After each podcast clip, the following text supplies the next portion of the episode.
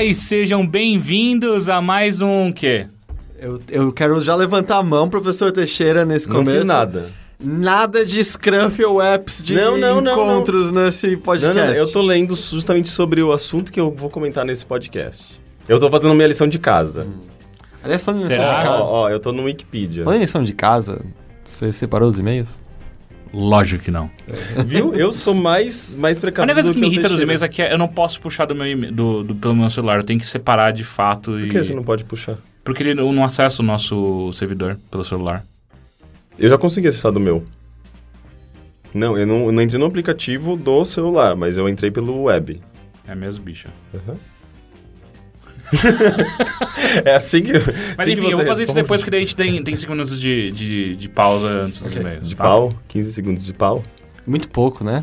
Eu acho que me- meia Não, hora. peraí, né, 15 pelo segundos de pau. Tipo, um pau entrando em você por 15 segundos. Nossa, velho. É Qual é a velocidade do, Qual do- o tamanho desse pau? Não, é velocidade de entrada. Porque se for, tipo, sei lá, durante 15 segundos, é, entrando um milésimo de.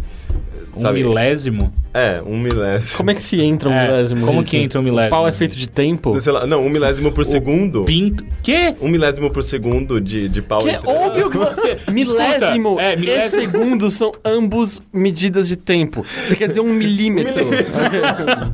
É, então, é que na, na realidade do Henrique, tempo e pau é, são uma constante, entendeu? Você mede o tempo pelo pau. 20 paus por segundo. Que? Caralho, sua vida tá promíscua mesmo, hein, cara? 20 paus por segundo. Caralho, É tem um pernilongo aqui em É cima o pênis longo. Caralho. A gente começou de fato esse, esse Eu já nem podcast. sei mais. Eu acho que nunca começou, na verdade. esse Mas eu ia podcast. falar, eu lembrei de uma matéria que uma amiga minha postou outro dia, que algum site imbecil que não tinha a menor noção do que tava falando, tava analisando. Era um site homofóbico, analisando o número de parceiros que é, homens gays, homens e mulheres gays têm durante sua vida.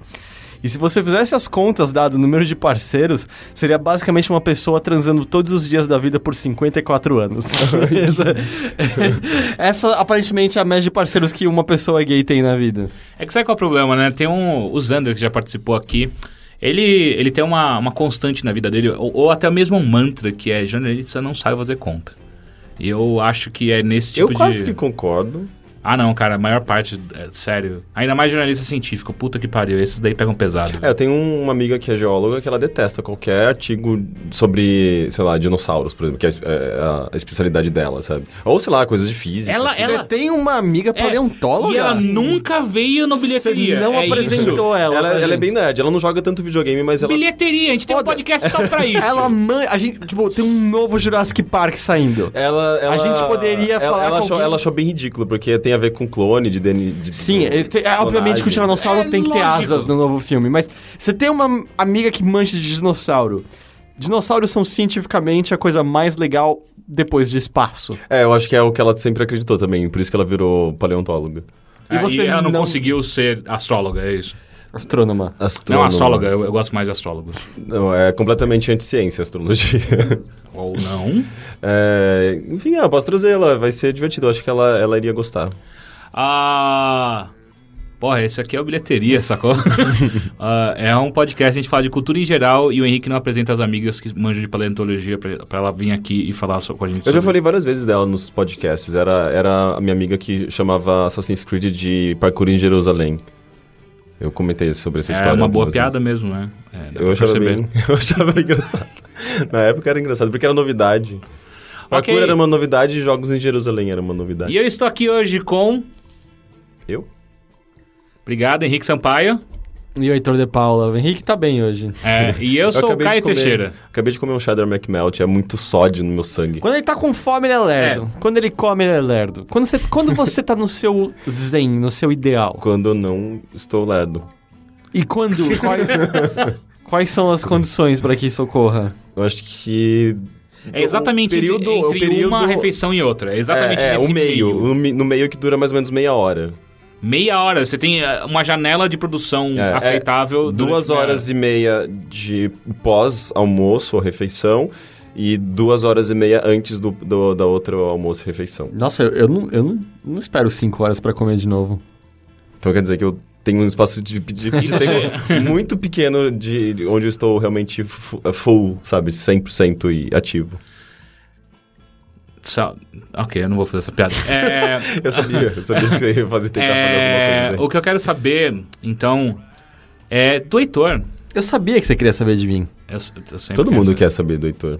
É impressionante, né? É, Vocês nem perguntaram, você- né, que eu cortei o cabelo, nem, repa- nem Você, repararam. re- você Eu não tinha cortou- reparado. é, dessa vez não reparei. Normalmente eu reparo, dessa vez Não, é que na verdade eu só tirei dos lados e deixei em cima. E porque na- na- foi engraçado, eu, eu cheguei pra. se- Sentei na cadeira, falei, eu quero cortar. Eu sempre corto de bem raspadinho dos lados.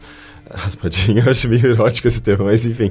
É, máquina 2 dos lados e atrás. E em cima eu tiro um pouco e eu faço um degradê pra não ficar muito visível essa diferença de cabelo e não cabelo. Só que dessa vez eu deixei a diferença, porque na hora ele passou a maquininha, eu olhei, eu tinha colocado óculos pra, pra ver que eu tenho esse problema no cabeleireiro. Eu tenho que colocar o óculos e tirar o óculos, porque, tipo, atrapalha pra eles. Mas aí, tipo, eu olhei e falei, não, pode deixar. Só que eu cheguei em casa e me arrependi depois. Já é muito comum acontecer isso, sabe? Tipo, na hora, no cabeleireiro parece demais, a melhor ideia Ah, do mas mundo. quando você termina de cortar o cabelo, demora um, um ou dois dias pro cabelo assentar e, e- e- e- É que nem tênis novo. É, é questão de costume, né, na verdade. De, de você perceber, você se vê com aquele cabelo e se... Não, não, não. Eu acho que é o cabelo mesmo. Eu acho que é o cabelo se voltando a se ajeitar o formato da sua cabeça. Ele tá alien naquele momento.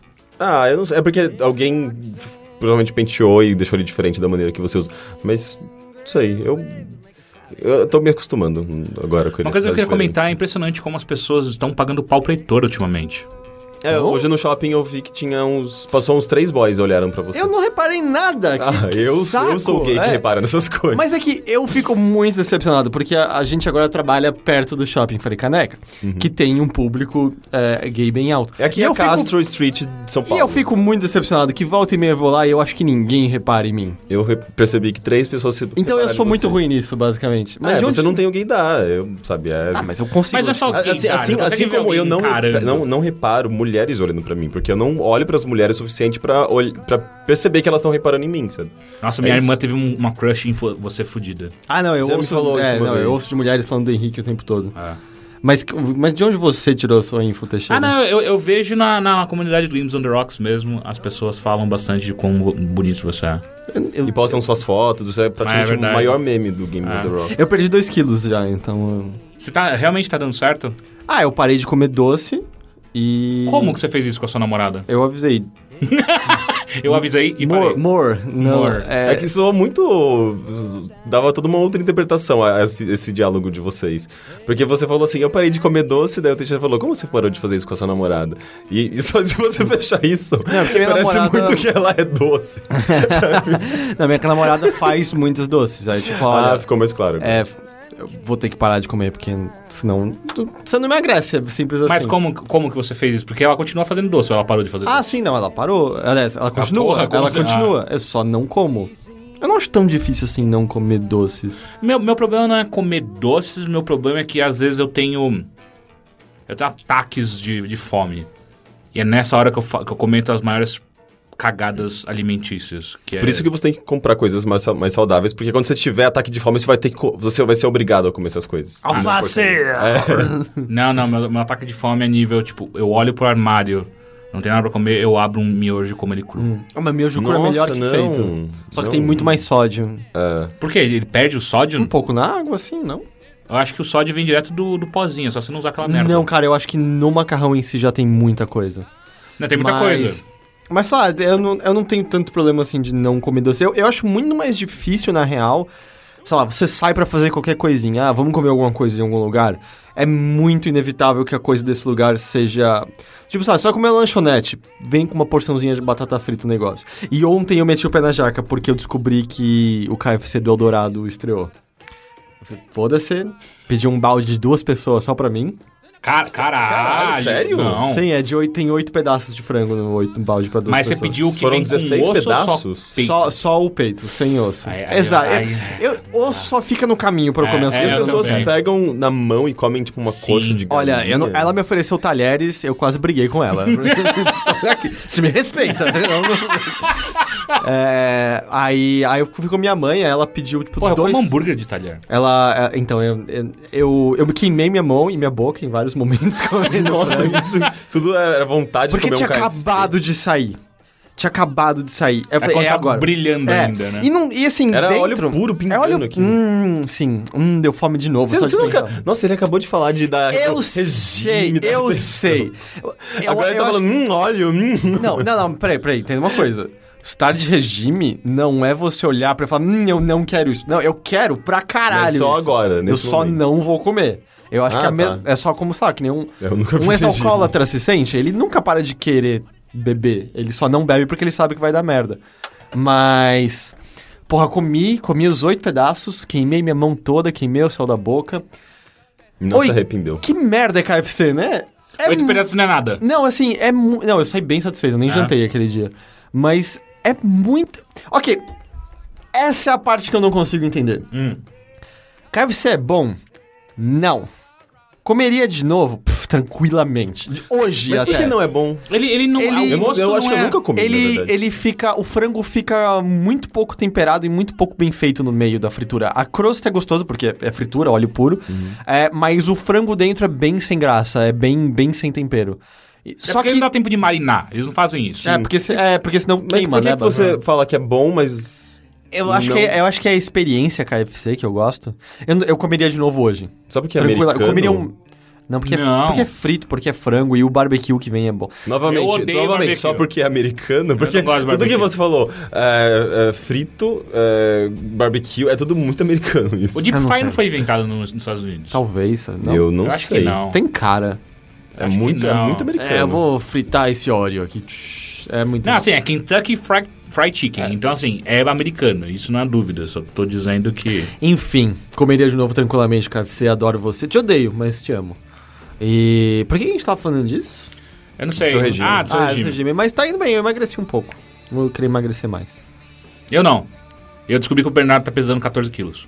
Ca- Bom, ele tá muito grande de qualquer jeito, então isso faz sentido, é esperado. É assustador. Eu Ele, ele ganha, ele, ele ganha muito mais músculo do que eu, em questão de tempo. Porque, tipo, se bem que eu não, não me esforcei também, mas... Vamos fazer assim, a gente dá a volta que nem eu dou volta com ele. Eu boto uma coleira em você e você começa a puxar que nem louco Pô, mas eu, eu, segurando. queria, eu queria ter essa, essa energia pra gastar em alguma coisa, sabe? Tipo, eu quero sair, quero sair, tipo, sair correndo na rua, loucamente, faz exercício, sabe? Tipo, é, é- é o que eu- todo adulto precisa pra ganhar massa, basicamente, sabe? Tipo, e por que a gente não tem isso? Não, Porque você é mais não tem. Eu, Eu- faço eu uma não boa. tenho, Nossa, eu- eu tenho muita preguiça eu não gosto pra- da vida o suficiente pra Eu querer fazer isso. Nossa, eu queria... Ah, não, eu só gosto de bater nas pessoas. Aí é legal, porque eu faço arte marcial. Mas. Você voltou pro Paco? Não, Ah. mas eu um dia eu volto. Voltarei. Heitor, o que, que Hum. você fez essa final de semana? Eu comprei um novo par de tênis, tô muito feliz com isso. Eu vi, você chegou dançando como Billy Sim, Elliot aqui em Porque, casa. assim, não me entenda mal. Eu, Inclusive, Billy Elliot é um ótimo filme. eu gosto de, de All-Star, eu ainda é o tênis que eu mais uso e tal. Mas eu comecei a ter dores horríveis nos pés, nas All-Star não costas. tem nenhum E amortecimento. All-Star, é, eu tava começando a sentir o relevo na rua. E eu até tinha falado com você, Teixeira, há pouco tempo. Você falou, cara, você vai ver quando você botar um tênis novo. Aí aproveitei Black Friday, comprei 60 contos de desconto. Cara, parece que o chãozinho é feito de bumbumzinhos de bebê agora. É, Hum, é uma delícia. E eles nem choram quando você É, é cheirosinho também? É cheirosinho. É... é- Tá muito macio, tá uma delícia andar. E eu achei o tênis da hora. Eu não sei, eu gostei. Fiquei feliz por isso. Mas o que, que é relevante pra esse podcast? Eu. Eu assisti Babadook. Ba Barbadook? Não, Babadook. Babadook, é. Eu tava vindo com Barbadook. Já, já foi comentado, não O foi? Teixeira falou semana passada. Eu fui assistir. Tá passando nos cinemas, é isso? A minha namorada tinha. Eu acho que ela financiou o Kickstarter, eu não sei. Alguma coisa assim. É. Ah, então ela vai receber o livro também? Porque eu acho que quem É que não é, pelo, não é de acordo com o nível que você financia. Pode ser, é. pode ser, pode o livro é lindo. O livro É, que eles é, leem. é. Porque o, o, o Babadook é um livro no filme. E o, o livro que eles criaram tem uns pop-ups. É, é lindo, é incrível, incrível, incrível. É, eu não achei a alegoria do filme tão mistificada. Eu achei tranquilo de entender o que tava rolando. Eu só. Mas você entendeu o final de primeira? Sim, sim. é, Porque o e-mail, mandaram um e-mail pra gente. com uma análise muito boa. Então e eu, eu, nunca. muito. Eu nunca vou ter a perspectiva de não ter Ah, você visto- leu o e-mail antes Sim, de... sim. Ah, então tá. É, mas assim, me pareceu fazer sentido. É, não vai embora, você aprende a controlar. Uhum. É, eu só achei o filme meio ruim. É? É, eu achei tecnicamente esquisito, eu achei a edição tão estranha. Os cortes são tão brutos e acelerados, tem tanta informação nos primeiros 20 minutos do filme pra de repente não acontecer nada por muito tempo, muito. E é tudo tão explícito na sua cara, o garoto. Meu pai morreu no dia que eu nasci! É tipo, ah, tá, ok, óbvio. é, é, e É isso, Chaves. esses são os primeiros cinco minutos que isso rola. É, eu achei muito esquisito. Eu achei. Os cortes são corridos, eu não conseguia entender. Eu, Tipo, quando a mãe vira e fala que ele tá há dois dias sem a escola, eu achava que já fazia um mês, assim, a noção de tempo, de passagem do tempo do Ah, filme. isso, isso eu senti, é É, verdade. era estranho. É. E teve uma outra coisa que eu, eu acabei sentindo que. Eu não sei, eu. eu- é um filme que. de- é um filme de terror, certo? Em termos, sim. N- não dá medo nunca. E o Barbatux não faz nada. Imagina os caras com batuque do lado. eu tenho mais medo. do- é muito mais um bar. Eu tenho muito mais medo do Barbatux. o Babadook não faz nada quando você parar pra pensar. Ele dá umas porradinhas no moleque na parede no final. Não, cara. O que mais ele faz? Ele não ameaça ninguém nunca. Cachorro. Quero... É que não dá pra entrar em tantos detalhes, É. assim, mas... É, o- ali- e outra, o Babadook é o vocalista do Panic! The Disco. Isso me tirou, Total. me tirou todo o medo do filme. Apesar de que a cena dela olhando a casa da vizinha eu achei da hora, sabe? Aquela É muito, é, é que muito dá. pesado. É. Mas coisas que eu achei que tiraram todo o medo. A voz que eles deram pro Babadook. Babadook, Duke, Duke. É Isso, meio isso me ruim. lembra, me lembra o como chama? Aquele da camisinha lá, o do, Ah. da, do cabeça, da cabeça gigante do. Fofão. Não, o clipe do. do Camisinha, do você lembrou do fofão. O Chris Cunningham. ah, o Ah! Johnny, Johnny, Ru- Johnny, ah, Rubber. Johnny Rubber. Ele fica. "Ah, Não, ele faz... Mama. bah, bah." Meu, mas é horrível. Mas é. Ele parece o vocalista do Panic! The Disco, isso também me tirou um pouco de medo. E uma coisa me chamou a atenção: eu tenho certeza que o barulho é algum barulho de um banco de dados que é acessível e muitas É o barulho do meu têm. computador que faz barulho sozinho. Mas o barulho que o Babadook faz umas três vezes no filme é o mesmo barulho que os cachorros do Resident Evil fazem na introdução da versão original do Qual? primeiro jogo. É tipo um. Ah, sim, sim. É o mesmo barulho. É o mesmo barulho que, a- a- se não me engano, tem no Exorcista. Ou, eu- ou é o dos lobos do Chapolin. Uh! É, eu gosto que o Henrique tá fazendo subliminarmente várias menções a Chaves de Chapolin, do qual a gente tem que falar logo mais. Porque foi, Não era o conceito. foi- é o maior evento da semana e então a gente tem que falar. A gente tem que falar um pouco é, mais. Sim. É, mas é, é engraçado, é o mesmo barulho do- dos cachorros Sim. que me fazia meio que. O que, que tá acontecendo aqui? Só Que- faltou o, o Wilhelm Scream, né? É, eu acho que Só deve ser um barulho tipo Wilhelm Scream, que tá É. numa base de dados que é acessível. E alguém me falou que esse barulho tá até num jogo antigo chamado Dinko Wood, um negócio assim, que parece bem interessante. Aqueles, aqueles sound effects gratuitos. Acho que sim. É, provavelmente. Porque nem faz sentido o Babadook fazer esse barulho, que parece um, parece um berro Gato. estridente, é. Parece... Não, não Eu é... nem não, sei que, gente, nem sei o que é Babadook ainda. Relaxa. Você não tava aqui semana passada, né? Eu não, tenho, não sei por que vocês estão falando do mesmo filme que vocês falaram na semana passada. Porque eu não é- tinha visto. Ele tá dando a... Eu não que tinha nem eu falei visto. no Interstellar. Ah, entendi. Eu não sei, eu não gostei muito. Eu não, não, não gostei. You better change now, baby.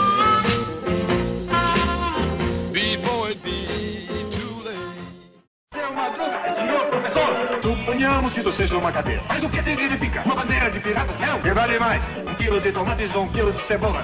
Reprovada. E uma caveira e uma garrafa. Significa que essa garrafa contém veneno. E se vocês beberem, vocês morrem. Vamos pro beleléu. Oi, seu Madruga. Diz, ela diz, ela diz, ela diz, ela diz, ela diz, ela diz, ela diz, é uma droga. Ela diz, ela diz, ela diz, ela diz, ela diz, ela diz, ela diz, ela diz, senhor professor. Ela diz, ela diz, ela diz, ela diz, ela diz, ela diz, ela diz, ela diz, papi, papi. É uma droga, senhor. Ah, vocês querem falar de Chaves?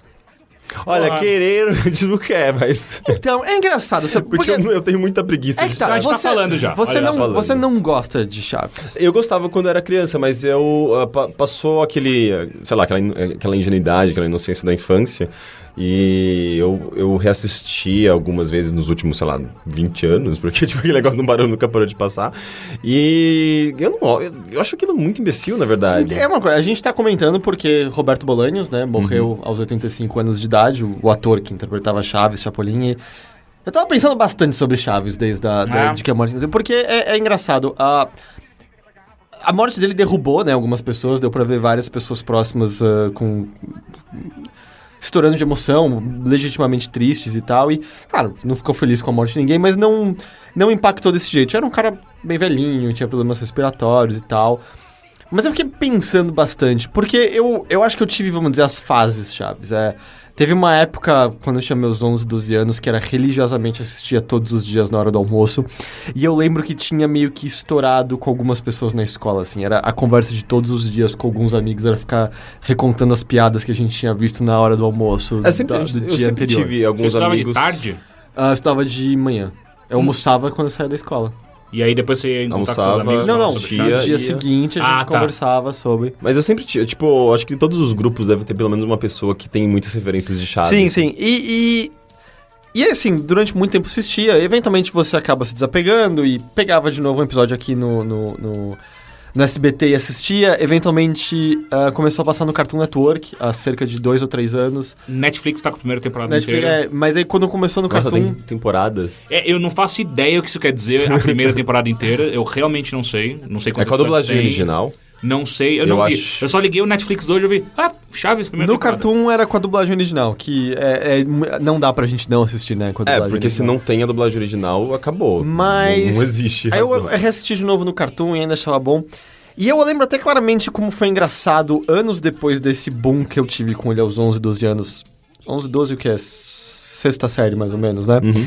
Quando eu tive minha viagem de formatura do colegial, em que no hotel em que eu estava, tinham aqueles garotos que queriam ser os mais legais, aqueles caras que usavam óculos escuros à noite, sabe? Por- porque achavam que eles queriam impressionar umas garotas com isso. Ouvindo as músicas do Chave Alto nos corredores e você ouvia. É, mas o, o- o peculiar é que você ouvia, sabe, o que bonita sua roupa, se você é jovem ainda. E hum, com uma noção meio, olha como a gente é legal, o que a gente tá ouvindo aqui, lembra de quando você ouvia isso, e umas pessoas, é a música do Chaves. E eu lembro, deu alguns amigos olhando pra isso, falando, não... Só na sua realidade que isso é algo destacado que você não conhecia por tanto tempo, você tá resgatando agora. Isso nunca foi embora. E é engraçado que por conta dessa noção de nunca ter ido embora, Chaves e Chapolin, que acho que são os dois maiores personagens do Bolanhos, se tornou um lugar comum do qual eu percebi que me desapeguei e meio que acabei me enganando a achar que eu não não ligava, não me importava. Do tipo, ah, claramente eu, eu cresci e não, não gosto mais disso. Mas aí com a morte do, do Bolanhos, eu parei pra reassistir algumas coisas. E, e foi interessante isso, porque eu acho que às vezes até o SPT tem um pouco de culpa nisso por ter tornado Chaves tão onipresente. É, um, é quase ele venceu você por pontos e não por nocaute. Em que eu fui parar então pra, ok, vamos. Deixa eu assistir Chaves, da maneira como eu acho que eu nunca tinha feito na TV há, há, há pelo menos 10 anos. Que você sempre pegava, sabe, trocando de canal, via um pedacinho pra lá. Via... Eu discordo de você, Rick. É absolutamente genial. É, é- eu, eu acho que é uma comédia superior a qualquer coisa que a gente tem na televisão aberta brasileira Nossa, no momento. sério? Tranqui na televisão aberta, ok? Tranquilamente. E eu acho que não é uma coisa que a gente assistia porque. Ou melhor, eu não acho que é uma coisa que é assistida com um desta- destacamento irônico. Eu acho que é, é genuinamente bem escrito, é genuinamente bem pensado para o que é. É, é, é- é hilário. Eu me matei de rir assistindo. O que eu acho, ele, eu acho que ele tem certas. Até liçõezinhas de moral, ele tem algumas. al- algumas. Algumas maneiras interessantes de expor aqueles personagens e mostrar a relação deles. Tem um lado muito humano importante ali na, na, na vida, naquelas pessoas, na questão de comunidade, é interessante. Mas, ah, em geral, no, ah, pontualmente, sabe, pontualmente nas, nas sequências em si, é, é cheio de, de piadas ah, muito bobinhas, sabe? Bem piadinhas infantis bestas, sabe? Piadinha com. Ah, não sei, com porrada, com. com É, umas uma- coisas Existe um traço de pastelão, Sim, com certeza. um pastelão meio raso pra mim, eu sei- sabe, pelo menos eu, eu ria quando era criança, mas se eu vejo hoje, eu não tenho a menor paciência, sabe, menor Eu- paciência. E, e- e, tipo, ah, fora isso, ah, eu não sei, é muito repetição das mesmas piadinhas, Então, é isso é uma coisa que eu, gags, eu tava sabe? tentando pensar sobre que eu fiquei impressionado. Porque, se você parar pra pensar, o humor dele é de bordão e de personagens. Uhum. O humor de bordão, eu acho que provavelmente tá entre o pior humor que existe. Do tipo, pra ser nossa, insuportável. Nunca foi engraçado aquela Ou, merda. sei lá, o... E eu fiquei pensando, ah, o, igual- o bordão... equivila- o equivalente da, da Globo, né, o... Zorro Total. Zorro Total. Mas então, bordão e personagem é quase definição do Chico Anísio, por exemplo. E, ah, com todo respeito, já se foi e tal. Eu acho que Chico Anísio é um dos piores comediantes que já existiram. assim. É, Eu acho que ele era... Eu, eu entendo que existe alguma coisa no passado, que havia mais crítica no que ele fazia. Meu pai falava que era condizente com a época e com o humor que tinha lá. Tal, beleza. Eu, pra mim, sempre foi dolorosamente sem graça.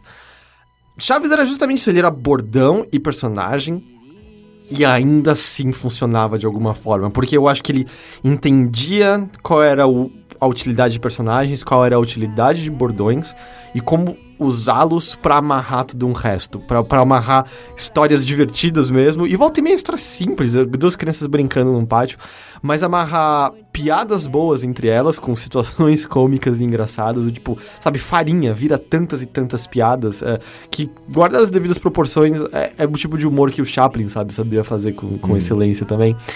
E... Mais do que isso, eu acho que a gente também escapa, e isso eu entendo que vai se diluir com o tempo, alguns comentários que existem espalhados aqui e acolá no Chaves. É, a, a gente esquece da- dos trocadilhos que a gente perde porque tá tudo em português, sabe? Coisinhas simples como o Ron Damon em vez do Dom Ramon. É, ou a- o fato do Chaves, que nem é o nome dele, né? É o, é o Chavo, que é só a gíria pro, pro, pro, pro molequinho, né? o- Até onde eu sei, o menininho. Que era uma, um comentário direto a meninos de rua no México que tinha uma ascensão, ou tinha até qual era uma piada que nunca fez sentido aqui no Brasil dos dos Tem várias, do pastel, do bolo. não, a dos ah não eram os, os voláteis, era isso que eles falavam? Sabe? Você lembra de alguma coisa Eu assim? acho sim. Que era uma coisa a ver com uma notícia que tava no México na época. Então a gente também esquece das coisas que eram mais diretas ao tempo dele. Ah, eu, eu.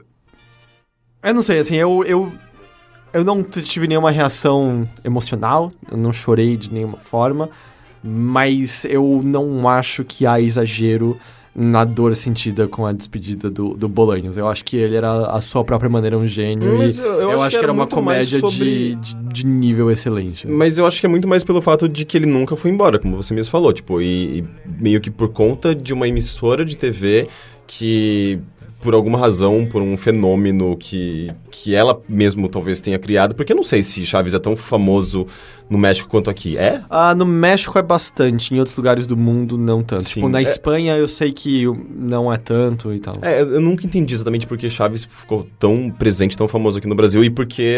Porque ele salvou a, a audiência do SBT no horário que o SBT sempre perdia. Tá, mas e por isso... ah, por isso ah, o SBT sempre enfiou ele no meio da É, não, pra, programação, pro porque... SBT sempre foi muito fácil. Tipo, eles tinham é, direitos de todos aqueles episódios, não são todos os episódios do Chaves, mas eles tinham daqueles. Então, mas isso é uma- é uma consequência. Eu, eu- eu digo, tipo, até um passo anterior. Porque no Brasil, especifica- especificamente, ele foi tão forte... ah, porque as pessoas, se, as pessoas se identificaram com Não, cara, a, a maneira como ele representa aquela... Porque não é, não é brasileiro, sabe? Você mesmo Não, falou, tipo, não de é. coisas, de fatos que são abordados lá, sabe? no- na, na cultura mexicana. E que, de alguma forma, a gente recebeu isso muito bem. Não, sabe? eu- eu acho que- uma Não, eu, eu acho que ele volta pro ponto do ganhou por pontos e não por qualidade. Porque, por exemplo, é, eu não vou comparar a qualidade de, de Chaves com TV Colosso. Mas TV Colosso fez, fez um sucesso absurdo. Simplesmente pararam de investir nela, morreu. E nunca mais passou. Então ninguém mais lembra da Priscila como a coisa mais incrível do mundo, que quando eu era moleque era impressionante. Todo mundo tinha uma lancheira de um cachorro naquela porra, todo mundo falava aquelas merdas. E eu gostava pra caralho também quando era moleque. Só que nunca mais passou. E Chaves continuou. Acho que boa parte é, do Continuou sucesso... os mesmos episódios. Mas, cara, mas ó, só continuar é uma coisa. Porque se ele só tivesse continuando. Porque pensa, a gente tem. Todo mundo aqui tem quase 30 anos. E vocês lembram de ter 5 Nossa, anos você de pegou idade. muito pesado agora. Por quê? Porque é verdade, mas Sim. isso doeu muito. Mas, e to- e, cara, eu tenho memórias de, sei lá, 5, 6 anos assistindo Chaves no SBT. Cara, se fosse só uma questão de continuar, não funcionaria. Porque a gente tem pelo menos o quê? Duas novas gerações nisso, sabe? Tem gente de 20 anos, gente de 10 anos. Que ainda assistem Chaves. Do Tipo, de alguma forma, Chaves e Chapolin conseguiram apelar essas pessoas. E lembre-se que Eu eu, acho acho, que que, é- são esses dois personagens específicos, porque eu acho que não foi o SBT, foi outro canal que chegou a passar o Chespirito e nunca pegou do mesmo jeito, porque a qualidade não era a mesma. O próprio SBT tentou uma época passar também um outro programa que eram vários personagens diversos do Chaves e não tinha a mesma qualidade. Mas eu acho que é... Kiko também, né? é- É, o programa do Kiko era bem ruim, com o seu Madruga, né? Sim. Com... Mas eu acho que é porque tinha uma questão de, de familiaridade, sabe? As pessoas assistiam Chaves tanto pra relembrar daquele, de quando elas assistiam quando elas eram crianças, eh, e meio que já passando isso pra talvez novas pessoas mais novas, sabe? Tipo, ah, o papai assistiu isso aqui, sabe? Daí a criança começava a ver e por alguma razão gostava. Porque mesmo quando eu era criança, mesmo, eu, eu tinha. Eu, eu lembro que eu ficava pensando, nossa, mas o que, que são esses adultos fazendo papel de criança e coisa imbecil? Eu- quando eu tinha uns 5 anos, eu não assistia tanto, eu assistia muito mais Ratimbun e coisas da cultura que é, eu, eu achava que era muito mais interessante pra mim. Ah, eu levei um, tem- um tempo pra gostar de Chaves, assim como eu levei tempo pra gostar de Seinfeld. Que eu sempre também, eu, eu ficava, mas essas pessoas são feias, sabe? Elas não fazem nada, elas são imbecis, sabe? E é meio que passando essa barreira do... do do tipo, esse, esse negócio não é pra mim, você começa a entender ah, ah, os personagens, você começa a ficar habituado com aquilo e.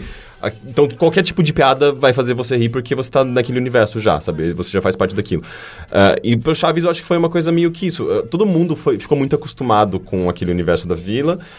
Eu acho que Chapolin também, de certa forma, conseguiu fazer isso, só que eu acho que o Chaves. Eu acho Uma que ele tava um proporção pouco- menor, é, eu uma acho que proporção é menor. menor. Uh, e eu acho que os outros, eles, eles tentaram inserir novos personagens e novas situações, já num outro contexto muito diferente, de uma outra época e, sabe, em outro, uma outra emissora. E eu acho que por isso que não pegou direito, sabe? Mas o Chaves, pra mim, sempre foi muito.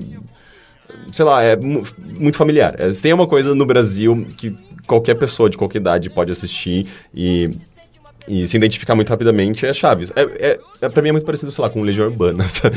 que de certa forma é, é muito sobre isso também, sabe? Pessoas de várias gerações que até hoje eu acho que tem, tem garotinhos, garotinhas novas Eu, ouvem, né? no Eldorado, há cerca de. Perdão, no Ibirapuera, há cerca de dois meses, um grupo de 14 anos cantando geração Co- Coca-Cola como se fosse sobre eles, aquela geração. É, é, é muito impressionante. assustador. É, é muito impressionante. Ah, e, e assim, tipo, é que eu, eu gostava bastante também de Legião Urbana quando eu era mais novo. Ah, eu não sei se eu ouviria agora, sabe? Mas eu não, eu não, eu não falo, putz, isso é. Eu não ouço porque é ruim. Não. Tipo, pra mim foi mega importante. E se eu ouvir de novo, eu provavelmente falar, nossa, como era bom, sabe? Ah, talvez eu tenha sido, sei lá, tipo, talvez eu seja um pouco ignorar um pouco do, do, do valor do Chaves ou que ele representou pra mim naquela época, ou dizer, tipo, que eu, eu acho ele meio, meio babaca hoje, mas é que eu realmente, eu já tentei assistir. Cara, e mas eu falo, entra a "Putz, questão mas... de gosto. Você não precisa gostar, você, você não gosta. Não, sim, mas é que eu já gostei bastante quando eu era mais novo, né? Tipo, e... Mas eu não sei, eu sempre tive também, ao mesmo tempo, eu tinha preguiça dessas pessoas que tinham referência demais de Chaves É, é e repetiam a gente com certeza piadas. chegou nesse ponto em que as piadas relacionadas a Chaves, tipo, oh, será que os professores da Falha estão só indo pegar mesmo um café quando eu falei, ah, cara, tá, todo mundo já ouviu isso um milhão de vezes, tá ligado? Chega aí. E ficar cantando as músicas, assim, cansou. a- é, passou de cult pra, pra, pra uma referência. É, virou quase meme da internet. Tipo, meme é um saco, porque é, é o digerido e todo mundo aqui com você. É raso, né? E cansou. Mas eu acho que esse, esse cansar acabou mascarando o fato de que é, é simplesmente, genuinamente, muito bom. Muito, muito, muito bom. Uma coisa que eu tenho pra falar sobre Chaves é. Você gosta? Eu gostei durante muitos anos. Hoje, faz tempo que eu não vejo. Eu, sei lá, nos últimos 10 anos, pelo menos, eu não assisti nenhum episódio. Ah, eu, eu imagino. Talvez eu tenha assistido algum perdido aí no meio. Ah, mas assim, eu- depois de adolescente eu assisti de novo, eu lembro. Tinha uns 18, 19 anos eu devo ter assistido alguma coisa. E eu lembro dar um sorriso, tipo, "Ah, é- é- eu sei porque que isso é bom. Mas ao mesmo tempo, uma coisa que me incomoda muito, eu não consigo achar o Bolanhos um gênio. Eu não consigo. Eu assisto todos os episódios, é, eu, lembro, eu, eu lembro os episódios, eu vejo as referências e eu não consigo olhar aquilo com um olhar de caralho, esse cara pegou um bagulho que ninguém nunca conseguiu pegar. Ou ele fez de uma maneira que ninguém nunca fez. Eu não consigo enxergar isso. Eu enxergo assim, ele é um cara de qualidade, tinha um texto, um texto muito bom, ainda mais pra época, e pra onde estava sendo feito. Eu acho que ele quando ele, quando ele fez as, as histórias dramáticas do Chaves, poucos conseguiram fazer um humor triste daquela maneira. Eu acho que é muito, muito foda. Mas quando eu coloco ele no nível do Chaplin, eu tava assistindo Chaplin outro dia. É, não, não. Eu acho. Eu acho assim, vocês não sabem com que vocês estão comparando, sabe? O cara assistiu um, um, um filme do Chaplin e acha que conhece toda a obra do Chaplin e vai lá e compara com o Chaves. Não, é assim, assim como o próprio nome Shakespeare, que vem do Sim. pequeno Shakespeare, né? É- É. São exageros. Mas eu acho que assim, o fato de um ser maior do que o outro não elimina a grandeza de Não, um claro, deles. claro. né? Ma- Mas, mas uma coisa que eu tenho, e eu sei que é um defeito meu, é que quando eu vejo alguém que eu não consigo olhar, nem olhando fri- friamente, as qualidades da- da- desse alguém, ou da obra, da obra que essa pessoa fez, e essa pessoa é levada por muitas pessoas ao nível de genialidade, automaticamente começa a ficar com asco. Tipo, "Ah, para de falar de Chaves, só, só para. Então, tanto que em, em algum momento no Games on Rocks criaram, no, no grupo, criaram uma, uma thread só de, de Chaves, e todo mundo, eu tô chorando, não sei o quê. E eu falei, cara, eu entendo. Mas é, é, é o Zeitgeist também, né? Eu entendo a tristeza, eu entendo tudo isso. Cho- choque. Choque pela morte do cara, eu não, eu não consigo entender. É, é, isso Essa é a parte que estranho. me pega, tipo, É. o cara tem 85 anos. problemas respiratórios. É, sabe? De tipo, Robbie o, Williams. O, o me meu choque é, é, é diferente. Uhum. O meu choque é ele tá vivo. Caralho, mais um ano. O cara tá vivo desse jeito. É impressionante. O cara morreu. É o esperado, é o normal. E aí, e do choque, eu acho que vem automaticamente uma, uma outra emoção que é. Porra, foi foda, o cara morreu.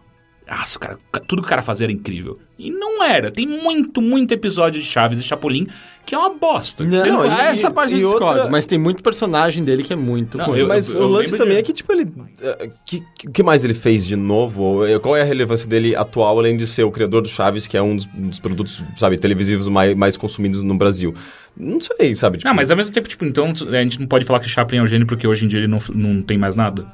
Ele morreu. Não, claro, no caso do, do, do, do, do Bolanhos ele não havia morrido, ele morreu agora, mas, sabe, tipo, ele... Não, mas ah, ele não criou mais nada, o Chaplin também não. ó. A questão não é essa, eu acho que é mais o, o Chaplin, ele conseguiu... Ele criou um- uma novidade. Ele criou, Mas você ouviu muitas pessoas comparando um com o outro? Eu vi na timeline, eu não vi no pessoas conhecidas, eu vi tipo Twitter aparecendo, ou então eu, eu li algum um artigo em algum portal do- de um cara falando por que, Chaves é melhor que Chaplin, sabe? É, não, aí... E, e- e- e o que acontece é que automaticamente a, Só a minha... diminui os dois, né? Assim, É. Diminui a discussão como um todo. É. Eu acho desnecessário a A comparação. minha, a minha, o meu, meu sistema imunológico, a bullshit, ele ativa num nível que ele começa a se atacar. É quase uma doença auto- autoimune que eu tenho contra esse tipo de coisa. E aí eu começo, eu começo a odiar o próprio produto, sabe? E eu sei que eu não odeio, porque, cara, os É- é só astronautas pela- são, pela pra mim, é uma das coisas mais da hora que ele já fez, sabe? A, a- a do, do episódio do Chapolin dos astronautas. Explorar cometas, Cara, aquilo eu acho, acho muito, muito foda. As naves Do Chapolin? Um dia Sim. Já, não, não é do, da, da, do, do Explorar aerolito? o infinito. O aerolito é Chapolin também. É. Fecha a porta da cozinha, alguma coisa assim, que eu nunca entendi aquela, aquela Fecha a piada. porta da cozinha? Vocês não lembram disso? Chefatura da polícia. eu nunca entendi essa Tinta, piada. tinta, tinta. Nunca entendi essa também. Vocês não lembram que ela, tipo, tinha. acho que o Chapolin tava voando num aerolito, por alguma razão. E daí ele gritava, fecha a porta da cozinha. Você tem certeza? Sim, e quando eu era criança eu ria pelo nonsense, porque, tipo, eu falava, fecha a porta da cozinha. Tipo, eu apontava pra porta da cozinha de Ou verdade. aquelas lá, Mas eu tipo, nunca entendi. É, escreve com B de vaca ou V de... Isso aqui não Que? entendendo Não nada. faz não tô- sentido. Tipo, depois eu entendi, ah, ok, espanhol, sou... Mas quando eu era Não, criança... e chefatura da polícia, eu só fui entender Que, como? desenho, chefatura da polícia, de Que que é polícia. isso? Que é, a- é, é, é, é o, é, se não me engano, é um nome ou espanhol ou é realmente um português arcaico de, de, de, de- de delegacia. Ah, não é um trocadilho? Não, era chama um chefe? chefatura Chefatura? Sim, a chefatura. Eu, eu já vi em outros filmes isso, que não são comédia. Isso-? É, Chefatura. 70 pa- a parada. E, e né? junto disso é, é engraçado, porque tem essas piadas que não, não fazem tão sentido. Tem o do bolo do pastel que eu acho mega Qual que clássico. é essa? que é, elas, é, eles fazem alguma troca, alguma confusão, porque eles queriam jogar uma torta na cara da vizinha, pra, tipo, como uma, uma punição por alguma coisa que ela tinha feito, não sei. E daí eles estavam ah, elaborando umas plaquinhas pra, tipo, alguém ia, ia levantar uma plaquinha escrita alguma coisa pra jogarem, tipo, a torta na, na, na vizinha, tipo, porque a pessoa não sabia quem era a vizinha, enfim. Era um plano meio diabólico das crianças. E daí, tipo, tinha uma hora que ela... é, Caralho, Eles tinham- diabólico. É, Ah, é, é, eles É um estavam, sabe? Era uma, toda uma tramo, era toda uma tramóia. Porque inclusive tem o E- episódio do Falso que eu acho mó legal. Sim, Sim. mas daí, tipo, é, é, na hora que eles. Na hora que eles estavam escrevendo pra jogar o bolo na, na, na- na cara da, da vizinha, é, eles fal, ela, a Chiquinha falava bolo e escrevia pastel. É. E daí eu ficava, ué, mas ela vai jogar um bolo ou um pastel na cara da vizinha? E pastel aparentemente é bolo em, em Ah, espanhol, sabe? E- Ah, mas- que engraçado, não sabia disso. Isso É, era e bem tinha, engraçado. Qual que era... Ah, não, então eu tava falando de... Também é um dos trabalhos de tradução mais interessantes, o, a dublagem, porque tem episódios inteiros que a gente nunca via aqui porque a tradução foi basicamente impossível, como a parte da- do Festival da Boa Vizinhança, que sempre acabava, né, no Mamãe Sim. Querida, e é porque tinha um poema feito pela dona Clotilde, que era... Eu não lembro se todas as palavras rimavam com Ramon ou se todas começavam com Rã. E não tinha como traduzir, porque traduziram pra Madruga o nome do cara. impossível, então, né? não tinha- e aí simplesmente, ah, bom, esse episódio não passa. Tinha um da escola que era sobre história. E eles adaptaram todas as piadas pra história do Brasil, sendo que no original são todos história do México. E são boas adaptações, são piadas engraçadas. Foi, isso é impressionante, né? Ah, E o próprio coisas- lance lá do, do, de Cancún. Cancún era Que Cancún? vira Guarujá, Guarujá. depois, é. Num episódio é Cancún, depois é Guarujá. E, e, sei lá, as coisas que eu percebo que mesmo nesse tempo todo me marcaram, e provavelmente vão continuar me marcando pra sempre, contei pra minha namorada, e ela não entendeu nada, mas qualquer pessoa vira, tipo, termina uma frase com ah, irônica, eu sempre saio. Não veio! Eu não lembro também. É, é, tipo, é muito imbecil, É mas é das, Godines, é, das minhas piadas favoritas, que é a Chiquinha zoou em ou alguma coisa. Chiquinha, não seja irônica, e o Godines, não veio! Quem, Godines? Verônica, garota. e aí depois a piada repete com Nhonho, não seja ingênuo. Não veio. Quem, Godines? Ingênuo, garoto que senta na minha frente. É muito imbecil. É, eu amo essa piada, eu, eu rio que nem um imbecil Pra, dela. pra mim tem ah, uma piada que eu, que eu. E é sempre na minha cabeça. E eu acho que as pessoas têm que começar a fazer isso. Para de falar as piadas de Chaves, porque fode a própria imagem do Chaves. Então para. Mas uma coisa que toda vez que eu vejo alguém com maca, eu lembro de. Tragam a padiola! A padiola! Ou então eu estou afundando. Eu não lembro dele. Caralho, esse é do do Chapolin. É, Chapolin tinha uns, uns que eu adorava. Eu adorava. Do... era muito imbecil. É, era alguma personagem feita, tipo, sei lá, uma Cleópatra, alguma coisa assim. Sim, e daí, que é a tipo, Dona Florinda. É, e daí, eu não sei por que razão, não me lembro o contexto, mas ela, ela, é, ela tava se, referi- se, feri- se referindo a alguém que tava atrás dela, mas várias vezes seguidas dela. Esta que tá aqui atrás. É, ela ficava, esta que tá aqui atrás. Esta, que tá aqui atrás. E virou meio Esta uma tá musiquinha, ela ficava, esta que tá aqui atrás. Era muito, era E tão depois eles, imbecil, inclusive, dançavam por causa disso. eu acho que sim.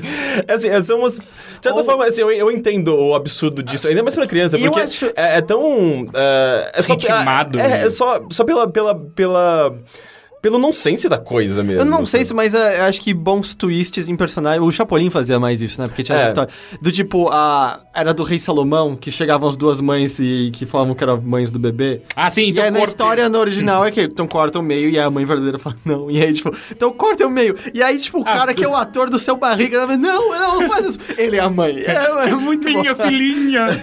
é muito bom, muito, muito bom. Ah, Tinha o do Chapolin. Cara, não, pera, peraí. eu acho que o Chapolin.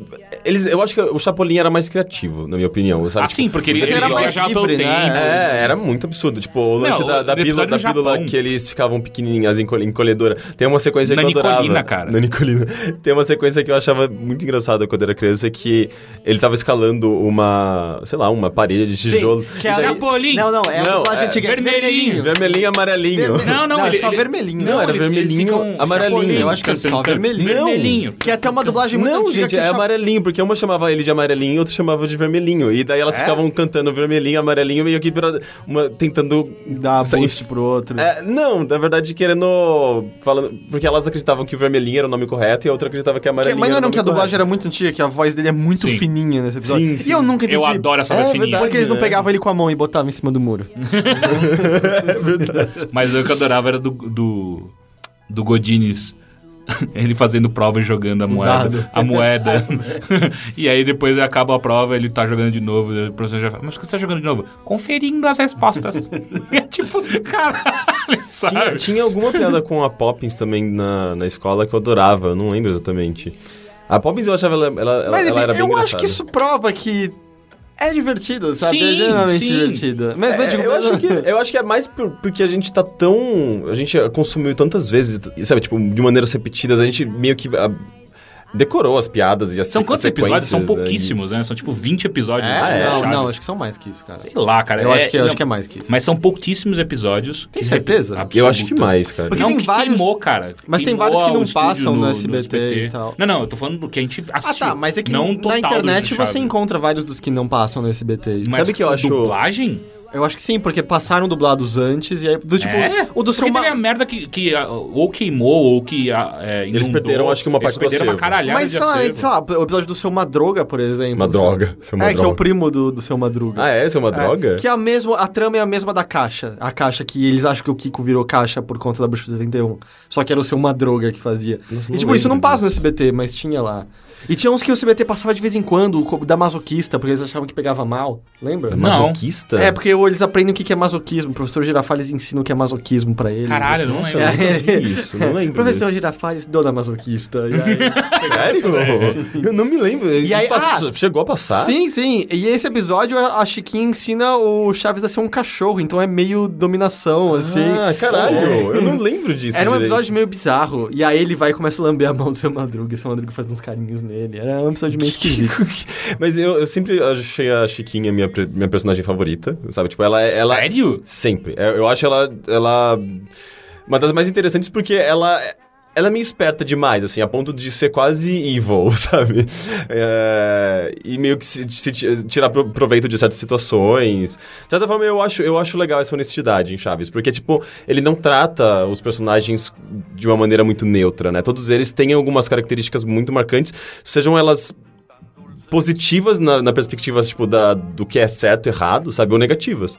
Então, a Chiquinha é meio que uma dessas, sabe? Ao mesmo tempo, ela, ela, ela tem um lado de compaixão e tudo mais, mas ela se aproveita de várias situações, sabe? Eu acho isso muito legal. E eu ainda quero algum dia ter um pôster pra fazer um quadro em casa da da pose que o Kiko tá fazendo naquele episódio que ele vai tirar a fotografia, sabe? Sim, aquilo. Ele faz a posição dele meio, meio Napoleão e É. tal. Eu gostaria muito de ter um pôster disso. E quando aparece o pai do Kiko, eu fiquei chocado. pai? Sim, É, foi comido que por é um o tubarão.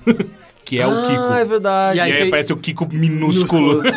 Eu achava demais aquela, aquela, aquele episódio que tinha a, ma- a Dona Florinda comprava uma máquina de lavar, que, tipo, na época já era, tipo, a máquina de lavar mais bizarra que eu já tinha mais visto na velha do mundo. É, e daí eles- esses rolinhos É, pra e- secar a roupa. E o mais legal era que era, tipo, sinônimo de tecnologia, né? Todo mundo ficava, olha, que maravilha! tipo, era muito imbecil. Ah, lembra da, da dificuldade de stream uma televisão que pegasse o concurso da, da, da Miss Universo? Hum, é verdade. Quando eles vão lá e tomam um choque todos. Aí fica aquela...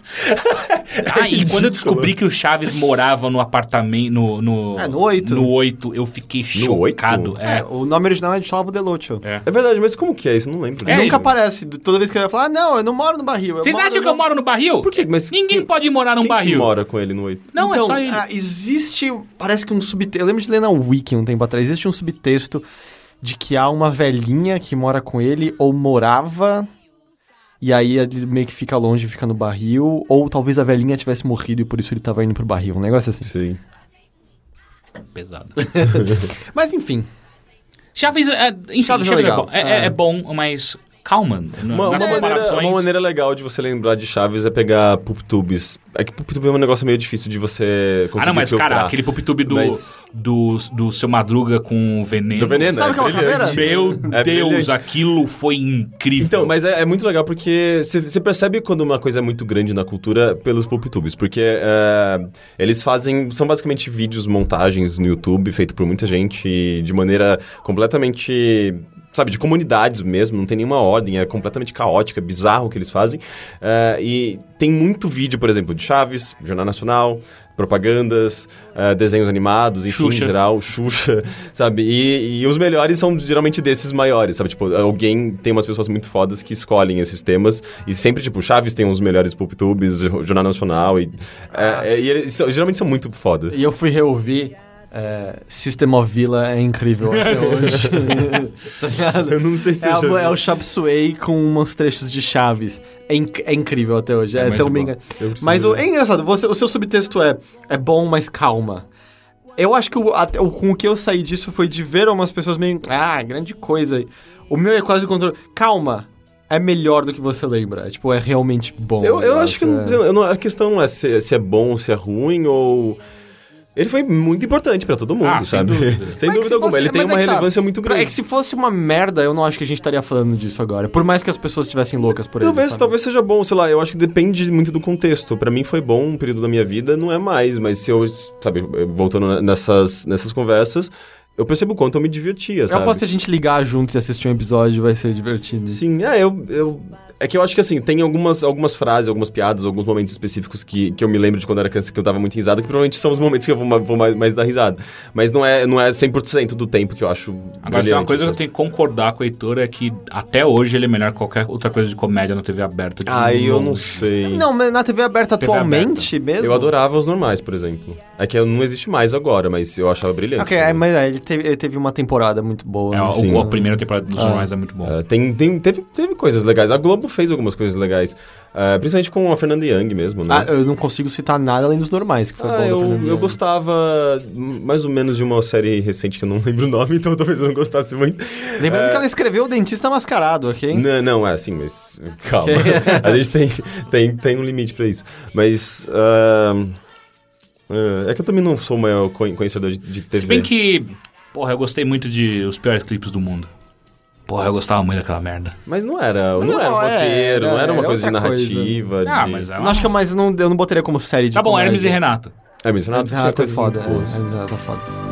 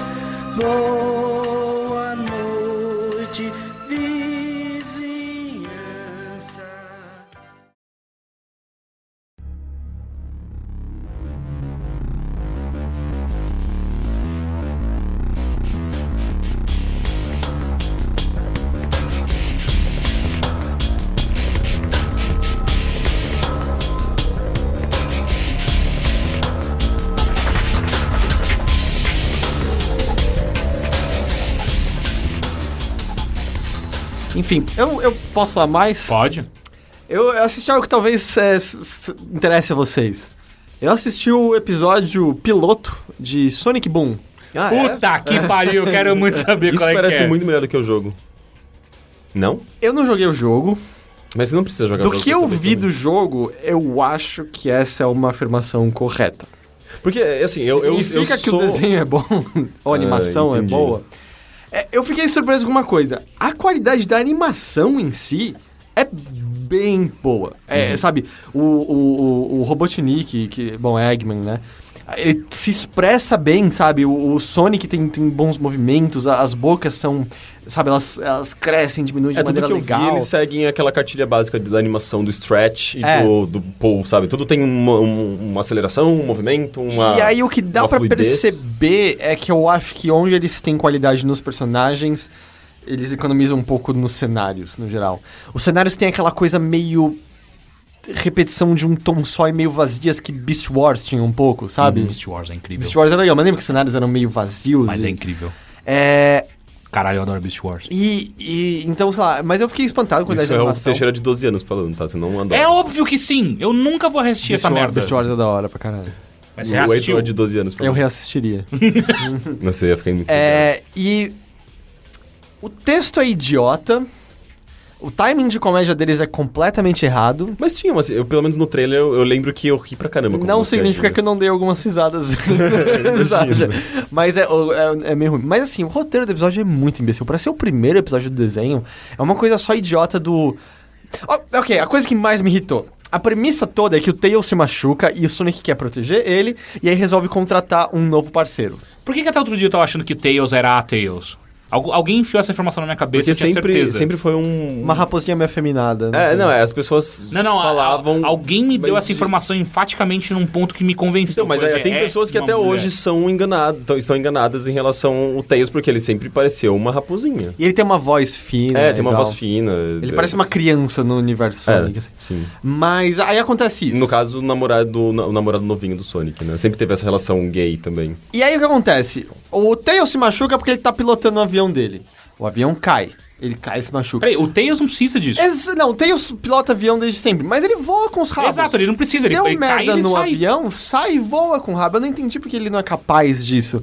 E aí o roteiro, com o navio, ele é o o capitão. roteiro é bem imbecil, é bem... Só que é aquilo, é bem infantil. É infantil de um jeito É, que... porque eu tava pensando, eu acho que talvez também não, você não seja o público-alvo. É, mas é que assim, sabe, Adventure Time tem tons infantis, mas ele consegue escapar o suficiente pra... Mas você tá comparando Sonic com Adventure sei, Time, eu, é é meio que eu tô complicado. tentando ter a base dos desenhos que vejo. Sim. Eu acho que o Sonic Boom é puramente infantil. É puramente só, só pra crianças. Ah, então, sei lá, eu acho que se você tem 4 ou 5 anos e tá ouvindo isso aqui, eu acho que você vai eu gostar acho que desse a questão é que o Sonic Boom ainda assim é um subproduto, sabe? A- o Adventure Time é uma, é uma obra autoral. Eu acho que o Sonic Boom é um produto normal, os jogos do Sonic Boom são subproduto.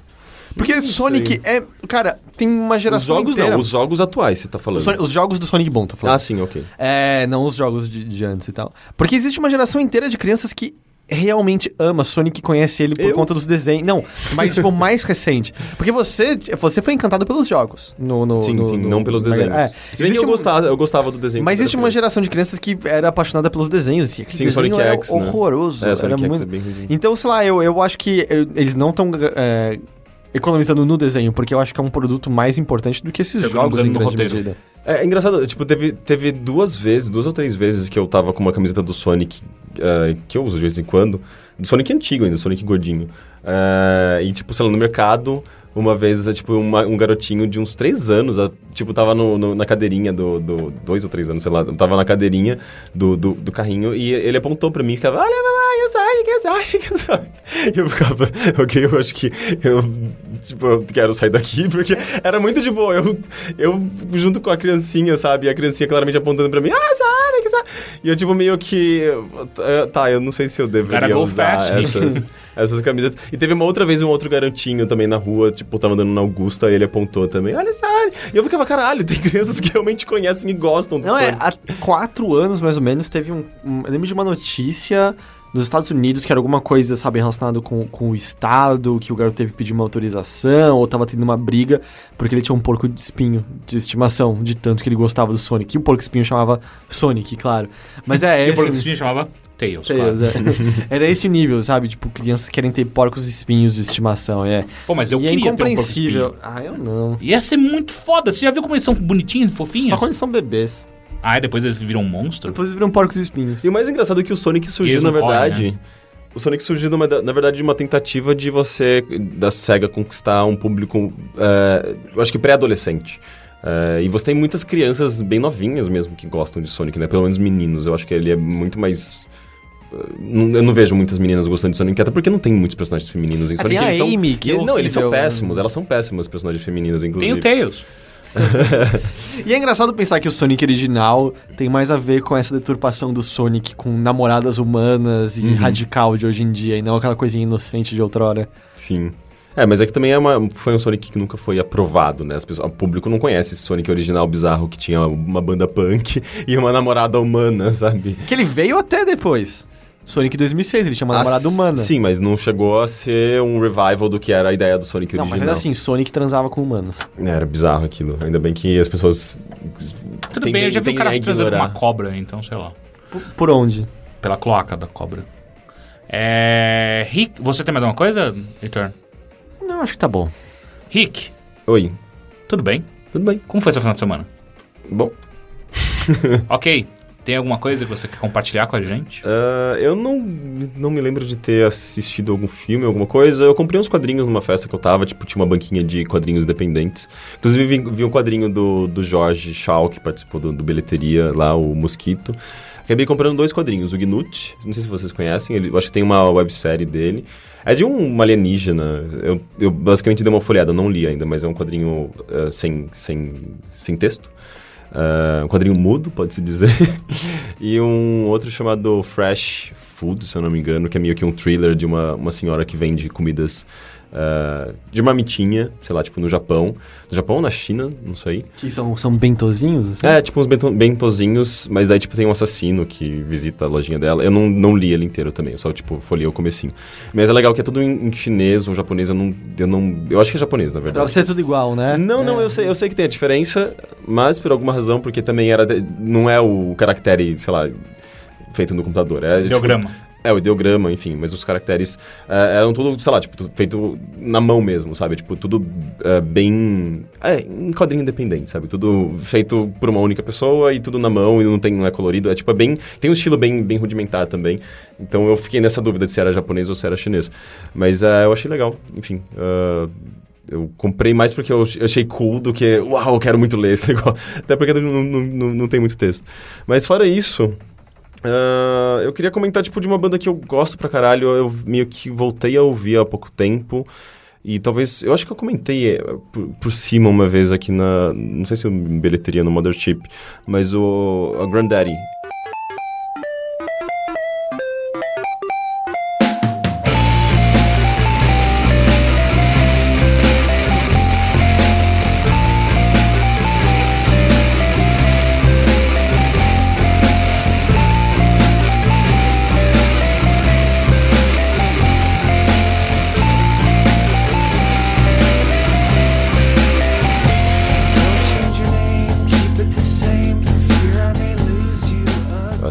Banda que não existe mais, na verdade. Ah, mas o vocalista, que é o Jason Little, ou Lytle, Ele tem uma banda solo atualmente, ou uma carreira solo, no caso. Mas é legal que é tipo, é uma banda que surgiu nos anos 90, eh, de um... Eu acho que eles eram is- skatistas, e eles começaram... Começavam que, que é a, a música? Ah, é um rock indie, ou space rock, ou um rock... Space Rock? É, me perdeu nisso. Space rock é quase que um rock psicodélico. Tem um que... Não, não chega a ter um quê de Pink Floyd, mas ah, tem um, um, da- um quê da experimentação, talvez, de, de Pink Floyd, ah, mas ainda assim é um rock com bastante elemento de eletrônico ah, e tem um lado meio folk, assim, é tudo meio... Imagina... Caralho, malandro. Peraí, o que que essa banda não é? Eu acho que é melhor a gente começar.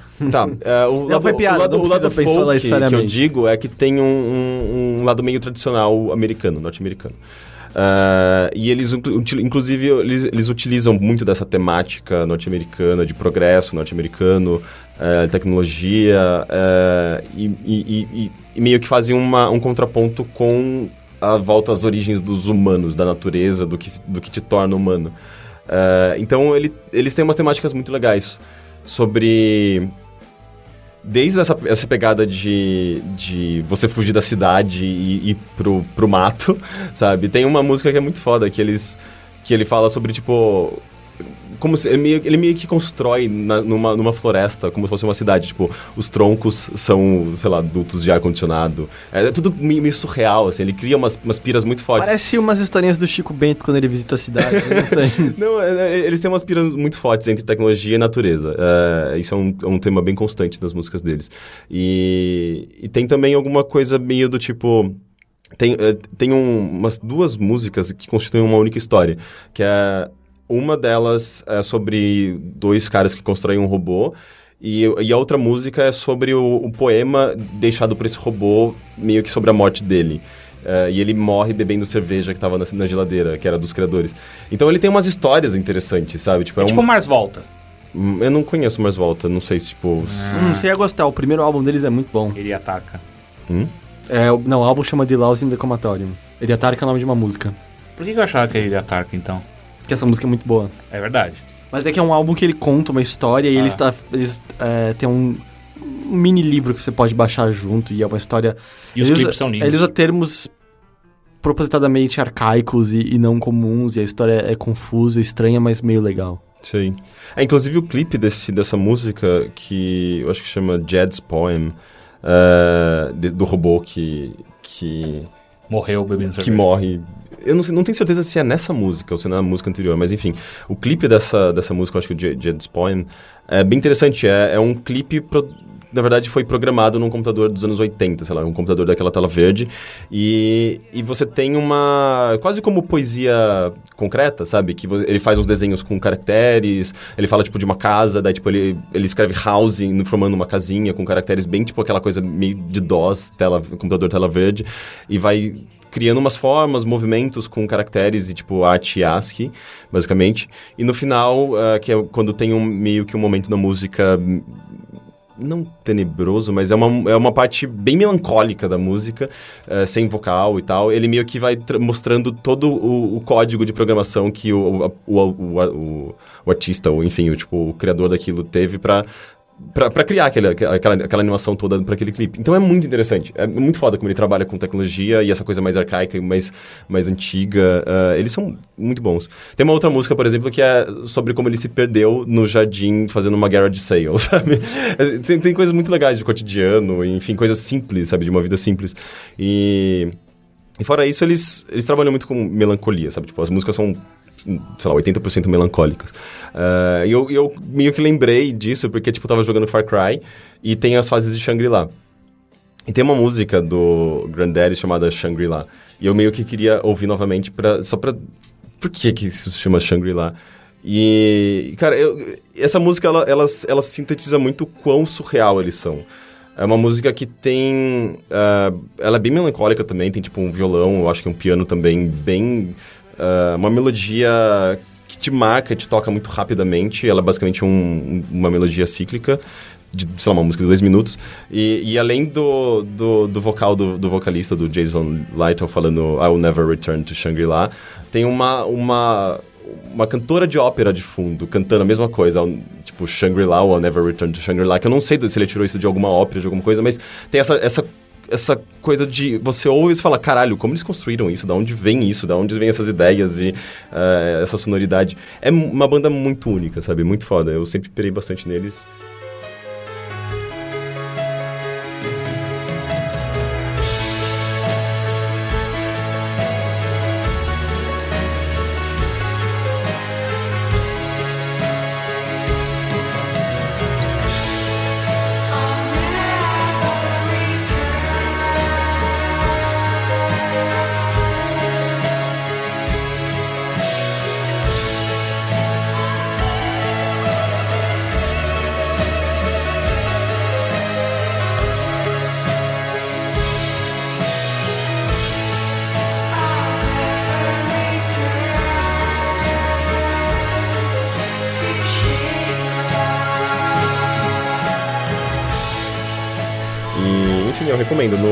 Eu, sei que no, no Ardio tem, tem uns dois álbuns. Deve ter nos outros, Deezer, Pandora, provavelmente. Spotify. Sim. Ah, eu acho- eles têm uns três álbuns, na verdade, mas no, no Ardio tem dois álbuns, dois primeiros álbuns, se não me engano. É uma banda que durou até 2004. O último álbum é o Family Cat, que é mal bonitinho. É uma garotinha falando sobre a- o- um gato que fugiu, sabe? E ela fica, Where is the Family Cat? Que você Family falou Cat." desse... Do, do, do cara do Little lá, ele tem um trabalho solo. É, ele tem um trabalho É solo que legal? É, é, é meio que quase que uma continuação do Granddaddy, ah, só que as músicas, eu não sei, é, elas são muito mais repetitivas. Você vê, você vê que, tipo, imagina que o Granddaddy era uma banda que tinha várias, várias pessoas com vários, vários, talvez, estilos e uma... Um trabalho coletivo daquela, daquela- daquelas pessoas que davam esse- essa, essa cara muito única pro Granddaddy, esquisita e... ah, enfim, várias ideias misturadas ali. Enquanto que, se você pega só o trabalho solo do vocalista, você vê muito do Granddaddy ali, que era, sabe, tipo, ele tinha o input dele muito forte, mas você vê só esse input, parece. É, é muito, muito comum trabalho solo de gente de banda, né? Você vê o traço semelhante à banda em si Uhum. E você percebe muito bem todas as coisas que a banda tinha que estão faltando ali. Sim, né? exatamente. e daí acaba sendo mais cansativo, mais repetitivo, ainda, ainda, ainda, ainda que, que se- que seja interessante. Mas ah, eu ainda prefiro bastante Granddaddy, sabe? Eu acho uma das minhas bandas favoritas até hoje. E, é- e é engraçado porque meu gosto foi mudando ao longo do tempo. ah, mas a- até hoje, se eu ouço, eu acho, eu consigo admirar pra caralho, sabe? Eu, pra mim, meio que faz parte da minha identidade, quase, sabe? Eu meio que me descobri enquanto pessoa ouvindo Granddaddy. E até hoje isso é muito importante pra mim, sabe? Eu, é uma, uma das minhas bandas, bandas favoritas. Legal, e tem mais alguma coisa? Não. Não? Tá, então eu vou falar. A primeira coisa que eu quero falar é de, do desenho Gravity Falls.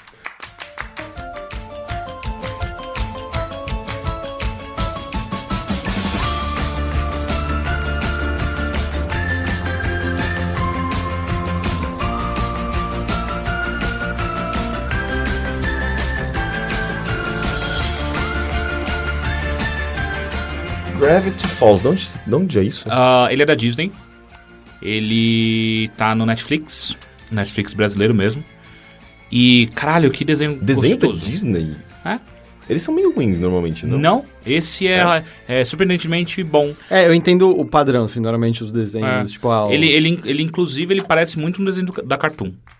Ah, Que é engraçado, né? Porque, tipo, eh, a Disney, ela nunca conseguiu ser a Cartoon. Em Não. termos de desenhos, de séries de desenho pra TV. é, o negócio da, da E- Disney sempre foi longas.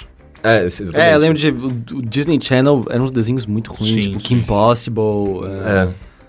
Eu, eu não consigo Só pensar nenhum desse, interessante. é. Mas como que é Gra Gravity Então, Falls? Gravity Falls é a história de, dois, de, de um casal de irmãos gêmeos que vão pra casa do tio pra passar as férias de verão. Eu não sei quanto tempo dura as férias de verão em Gravity Falls, mas é enorme. Ah, e lá eles... O, o irmão, ele esbarra, no primeiro episódio mesmo, ele esbarra num livro que conta os mistérios de Gravity Falls, que é a cidade onde, onde eles estão. Que enquanto ela parece uma cidade no meio das montanhas, idílica, toda ah, até atrasada, é, é, tecnologicamente falando e tal, é, ela tem, por trás disso, existe um véu. ah, aliás, esse é um véu que por trás dele existe um, coisas misteriosas que acontecem na cidade. Ele lembra muito uma versão infantil de Twin Peaks. Ah, porque o que acontece é, enquanto tá acontecendo toda a besteirinha ah, da cidade pequena, existe um, um tom de cara, isso não é nem de longe a realidade total dessa cidade. Tanto que no primeiro episódio mesmo, ele descobre esse livro, ele vê alguns mistérios da cidade ali, ele, ele lê rapidamente. E aí ele fala, pô, eu não vejo a hora de descobrir o resto, né, do- desses mistérios. E aí a câmera muda e desce, e aí o tio dele, que é... O tio dele é basicamente um, um charlatão. Ele tem uma loja de, de mistérios que ele inventou todas, todos esses mistérios, tipo um, um castor com chifres de, de viado, sabe? Isso é um mistério? Isso é um mistério.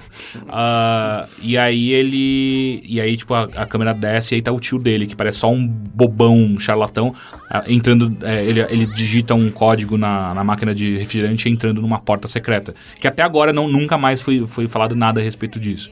Então é mais um mistério. E aí, todos os episódios, ah, eles são mostrando essa- esse cotidiano dessa cidade pequena, dando dicas de que existe algo por trás dessa cidade. E ao mesmo tempo, ela é interessante porque assim, os personagens principais que são os irmãos, o menino ele é ele tem tons de, gênio, mas ao mesmo tempo não é, ele é uma criança, ele tem 12 anos tal. Enquanto a menina, ela é claramente uma descontrolada. Ela, só que ao mesmo tempo ela também é genial por isso. É, então é, é engraçado a- é- essa junção dos dois, porque o irmão é mais centrado, ele tenta ser um pouco mais racional, enquanto a irmã é completamente louca. Tem, tem um episódio que eles viajam no tempo, porque o irmão tá apaixonado pela, por uma das funcionárias do tio dele, que tem 15 anos. E aí ele tá tentando é, chavecar ela e tal. E eles acabam viajando no tempo pra ele conseguir voltar atrás e refazer uma ação que deu merda no, pra ele tentar ah, ah, ganhar o Eu achei que coração ele da tinha menina. voltado no tempo pra ele ficar mais novo, pra É, pegar ela parece de ter- 15 anos. achei pra ter a mesma Não, idade. não, não. pra ele não, Não. sofrer, sabe, tipo, de, de Ele voltando no tempo são pedofilia. seis horas atrás, não são Ah, anos. tá. E aí. Só que daí nisso a, a irmã tinha ganhado um porco. Num, um porquinho num, num- num- numa feira. E aí as ações do irmão fazem com que a irmã perca o porco. E aí, tipo, é tudo Nossa, é caos. tipo, é tipo o meu computador, porque meu computador ele tá travando direto.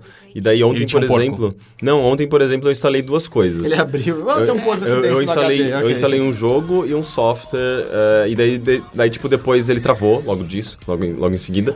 E daí, quando eu voltei, eh, ele pediu pra eu dar uma restauração do sistema, daí eu fui lá e falei, ah, agora eu posso jogar esse jogo. Não, ele não tá mais instalado. Foi ele, meu computador meio que voltou no tempo, sabe? Onde tá o porco? Você, você formatou o D de novo? Não, não, não tinha que formatar. Ele só deu restauração de sistema, que ele volta no tempo. É uma volta de uma maneira do computador voltar no tempo, mas você não pode voltar no tempo junto com o computador. Ok. E aí, ah, o que acontece é que é interessante ver é, é, essa, essa, é, essa coisa de o, o cotidiano da cidade normal e bobo, enquanto por trás deles existem várias coisas. Só que ao mesmo tempo, uma coisa muito legal que eu, que eu achei no Gravity Falls: existem pelo menos um casal gay, que são os policiais da cidade. Mas é um desenho da Disney. E daí? O que você quer Eu dizer não- com eu isso? não entendi. Porque eu jamais imaginaria um, um casal gay num desenho da Disney. Mas você É tava, recla- exatamente você tava reclamando? Parecia Mas foi que exatamente, isso, é, foi exatamente isso que eu falei. É interessante. Então, mas eu tô meio chocado. Ah, tá. É que parecia um tom de É, reclamação, mas é um desenho da Disney, não pode, é pecado, Deus. Não, mas foi quase isso mesmo. Então, os policiais, eles são um casal gay e tem mais um outro gay da cidade, que sempre que alguém começa a apanhar de outro homem, ele... Get him! é muito, muito engraçado. Mas eu achava que só a Cartoon Network tinha essas liberdades pra fazer esse tipo de coisa. Porque os desenhos da Disney eram claramente, tipo, os mais heteronormativos, os mais Sim. infantis, os mais com as mesmas, sabe, tipo, aquela visão conservadora norte-americana de sempre. Sim, por isso que eu comecei falando de Gravity Falls, falando que é impressionante aquele da E eles- Disney.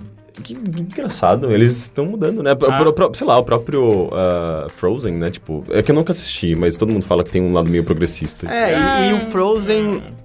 De- tipo, tem uma cena que você pode interpretar como casualmente apresentando um personagem gay, na verdade. Ah, sim. É... Mas ele tem esse lado meio de mistério ou ele é muito cômico? Porque normalmente os desenhos da Não, Disney não, são é- muito cômicos. E acaba. Não, assim, ele não é sério em nenhum momento. Mas ele tem esses mistérios, sabe? É... Por exemplo, um- uma coisa muito legal. É, tem um episódio que é apresentado um personagem que depois você descobre que ele também tem um desses livros do- dos mistérios de Gravity Falls. E esse personagem, ele é como se fosse o arqui-inimigo do tio das crianças. Só que ele é uma criança também. Ele tem, acho que 12 anos, se não me engano. E ele é... E ele, e ele é claramente uma uma como se fosse uma, uma, uma crítica a essas crianças extremamente mimadas que os pais não conseguem controlar ou e por aí vai. E, junto disso, ele também é um white trash. Então ele tem aquele sotaque caipira norte-americano muito, muito pesado. Ele usa aquela uma bow tie, saca? Ah, então é... E, e, inclusive, um- uma, uma das cenas é ele apresentando os milagres que ele faz numa tenda igual os. o- al- algum- não sei qual religião que é, acho que é protestante. Nos Estados Unidos, que eles têm aqueles, a- a- aquelas caravanas religiosas nos quais eles param no. no- obviamente no, no interior dos Estados Unidos, que eles param num, campo, num, num descampado, montam uma barraca e lá eles ficam fazendo milagres e por aí vai. Ah, eles não fazem milagres, tá? Isso só. É, Só dizem que eles fazem é. milagres. e, enfim, é um desenho que tem sido extremamente divertido de assistir. O, o problema é que só tem uma temporada no Netflix e eu tô muito triste com isso. Ah, e a dublagem é muito, muito legal. Tanto, eh, eu queria eu, eu nunca lembro... Netflix não. americano, você disse? Não, no brasileiro. Ah, e você tá vendo em português? Não, eu tô assistindo em, Ah, tá. em, em, em americano, em Em norte-americano. americano. Em americano, é, em inglês. Em brasileiro. É, inclusive, qual, qual jogo que é? Ah, o, o This War of Mine. A, a nossa língua é brasileira por This War of Mine. Ah, enfim, ele é um desenho legal. Eu sempre quero lembrar, a, a- a atriz que dubla a irmã, ela fazia... Ela é uma, é uma comediante de stand-up. Eu sempre esqueço o nome dela. Ela... Glosel. Não. Sarah Silverman. Não. Ela fazia... Ela foi garota propaganda do PlayStation por uma época. Glosel. Ou, ou do, do PS Vita. Eu não sei quem que é. Mas enfim, é uma menina. Ela tem uma voz muito, muito, muito característica e ela tem meio uma língua meio preta. Frajola. Igor É. Mil- A língua meio Vocês preta. não conhecem mesmo a Glosel? Eu não sei do que Não, você tá o que, falando. que é. Glosel? É uma mulher muito louca no, no YouTube que ela se diz, diz fazer stand-up comedy, mas ela só faz vídeos imbecis na própria casa dela. Tem um vídeo que ela, eu conheci ela fazendo o Cinnamon Challenge, que é uma negona muito Ah, louca. eu, eu que vi. via- Ela fala, vocês estão pedindo pra eu fazer essa, essa porra desse Cinnamon Challenge? Que isso, deve, isso deve, deve ser tão fácil que eu vou fazer com uma concha de feijão. Ela envia, tipo, uma concha de feijão, um negócio de cinnamon que é, canela, canela pó. e vira na boca dela aquela concha. E ainda dá uma, dá uma batidinha atrás. Ela passa assim, tipo, acho que uns 15 minutos sufocando na, na cozinha, joga, tipo, um, vira um galão inteiro de água na cara dela. Estranhamente, É eu vi esse vídeo num programa do Paulo Bonfá atual chamado Ciência Maluca, um negócio assim. Porque é realmente científico. é super científico. Aí que ele explica por que, que a canela queima a sua garganta, ele explica É. sobre pimenta depois e tal. Era um programa divertido, eu gosto do Paulo Bonfá. Ah, eu gostava do, do Rock Go. Eu nunca gostei do Rock Go, eu Ô, gosto do louco. Paulo Bonfá. É, mas não- E eu gostava também de Subindo da Ataíde. Eu gostava do Totalmente Excelente na Rádio Oi. Tam- Ah, mas ele era tão rapidinho, né? Não, era da Era um meio drops, dia. não era? Não, era umas duas horas de programa. Sério? Eu não É. lembro disso. Enfim. ah, Gravity Falls, acho divertido. É, assista aí. Um outro... Ah, sabe uma coisa que eu esqueci de fa- de falar ra- é muito rápido? Vocês Ah. lembram daquele filme 28 Weeks? Como não- Sim. Que é o Extermínio. O- Sim, Extermínio. Sim, Extermínio. muito bom. É do Dan- Danny não, Boyle, é, né? É- Não, 28 semanas. Você tá falando o semanas ou dois- dias? É, Dias, o- dias, é, é o o do- primeiro. é, o primeiro é o bom, é o do Danny Boyle. O 2 é horrível. É, tem uma sequência... Não, o 2 ainda vai. Não, o 2 é Vai. ruim. Não é- mas não é tão bom. É, Não é tão bom, Não mas tem uma vai. sequência que eles estão no supermercado roubando umas comidas e algumas coisas assim? Vocês lembram? Hum, Tem essa sequência? Eu acho que Quando estão sim. quando tão os três ainda. É, e aí eles voltam e aí um dos caras é machucado, não é? Eu acho que sim, mas é uma sequência meio engraçadinha. Se não me Eu engano. não lembro. Não, então eu não lembro nada. Tenho quase certeza que é no, no Extermínio. é, que toca uma música do Granddaddy chamada AM 180. Eles se divertindo no supermercado não pode ser o remake do Madrugada dos Mortos, que eles fecham um shopping e eles ficam curtindo pra caralho o shopping fechado só por eles. Talvez. E aí tem uma hora que tem eles um estão clipe- pirando com dinheiro, zoando e tal. Talvez, talvez, talvez, talvez, talvez. Porque tem um clipe... que Tem eu uma, assisti- porque toca uma música do Granddaddy que eu me lembro. Tem um clipe que eu assisti é, é, agora há, poucos- há pouco tempo, sei lá, umas duas semanas atrás, que é de duas meninas no apocalipse zumbi. É, é um clipe de música e elas entram no supermercado, elas estão de, de patins e elas ficam matando zumbis, uma música muito foda. Não, acho que não. Deve ser recente isso, né? É. Porque esse, esse clipe é bem... Aliás, essa... O filme e a música são antigos. Do, do começo dos anos 2000 ou final dos anos 90, sei lá, dos anos 90. Enfim, a outra coisa que eu quero falar é de The Pervert's Guide to Cinema. Falando no Frajola, Hum, eu, É. não, eu preciso ver esse filme. Tá até hoje na minha É, é um filme que é. É um documentário É um documentário. uh, do Slav Zizek, que é um dos filósofos contemporâneos mais Mas famosos. é um documentário dele ou ele, ele participa? Não, é de... Assim, É um monólogo é dele. o monólogo negócio, dele, é só ele fala, é. E é tudo... E ele fala muito da opinião dele, ele não fala de nenhuma opinião geral. Ah, é um filme que... o Slavoj Zizek, ele, ele é um cara... Eu, pelo menos, acho ele um filósofo muito foda. É, ele tem um... Ele tem um texto sobre, sobre felicidade muito, muito da hora. Eu já, já mostrei pra algumas pessoas, eu sempre posto quando eu tenho oportunidade. Tá no YouTube.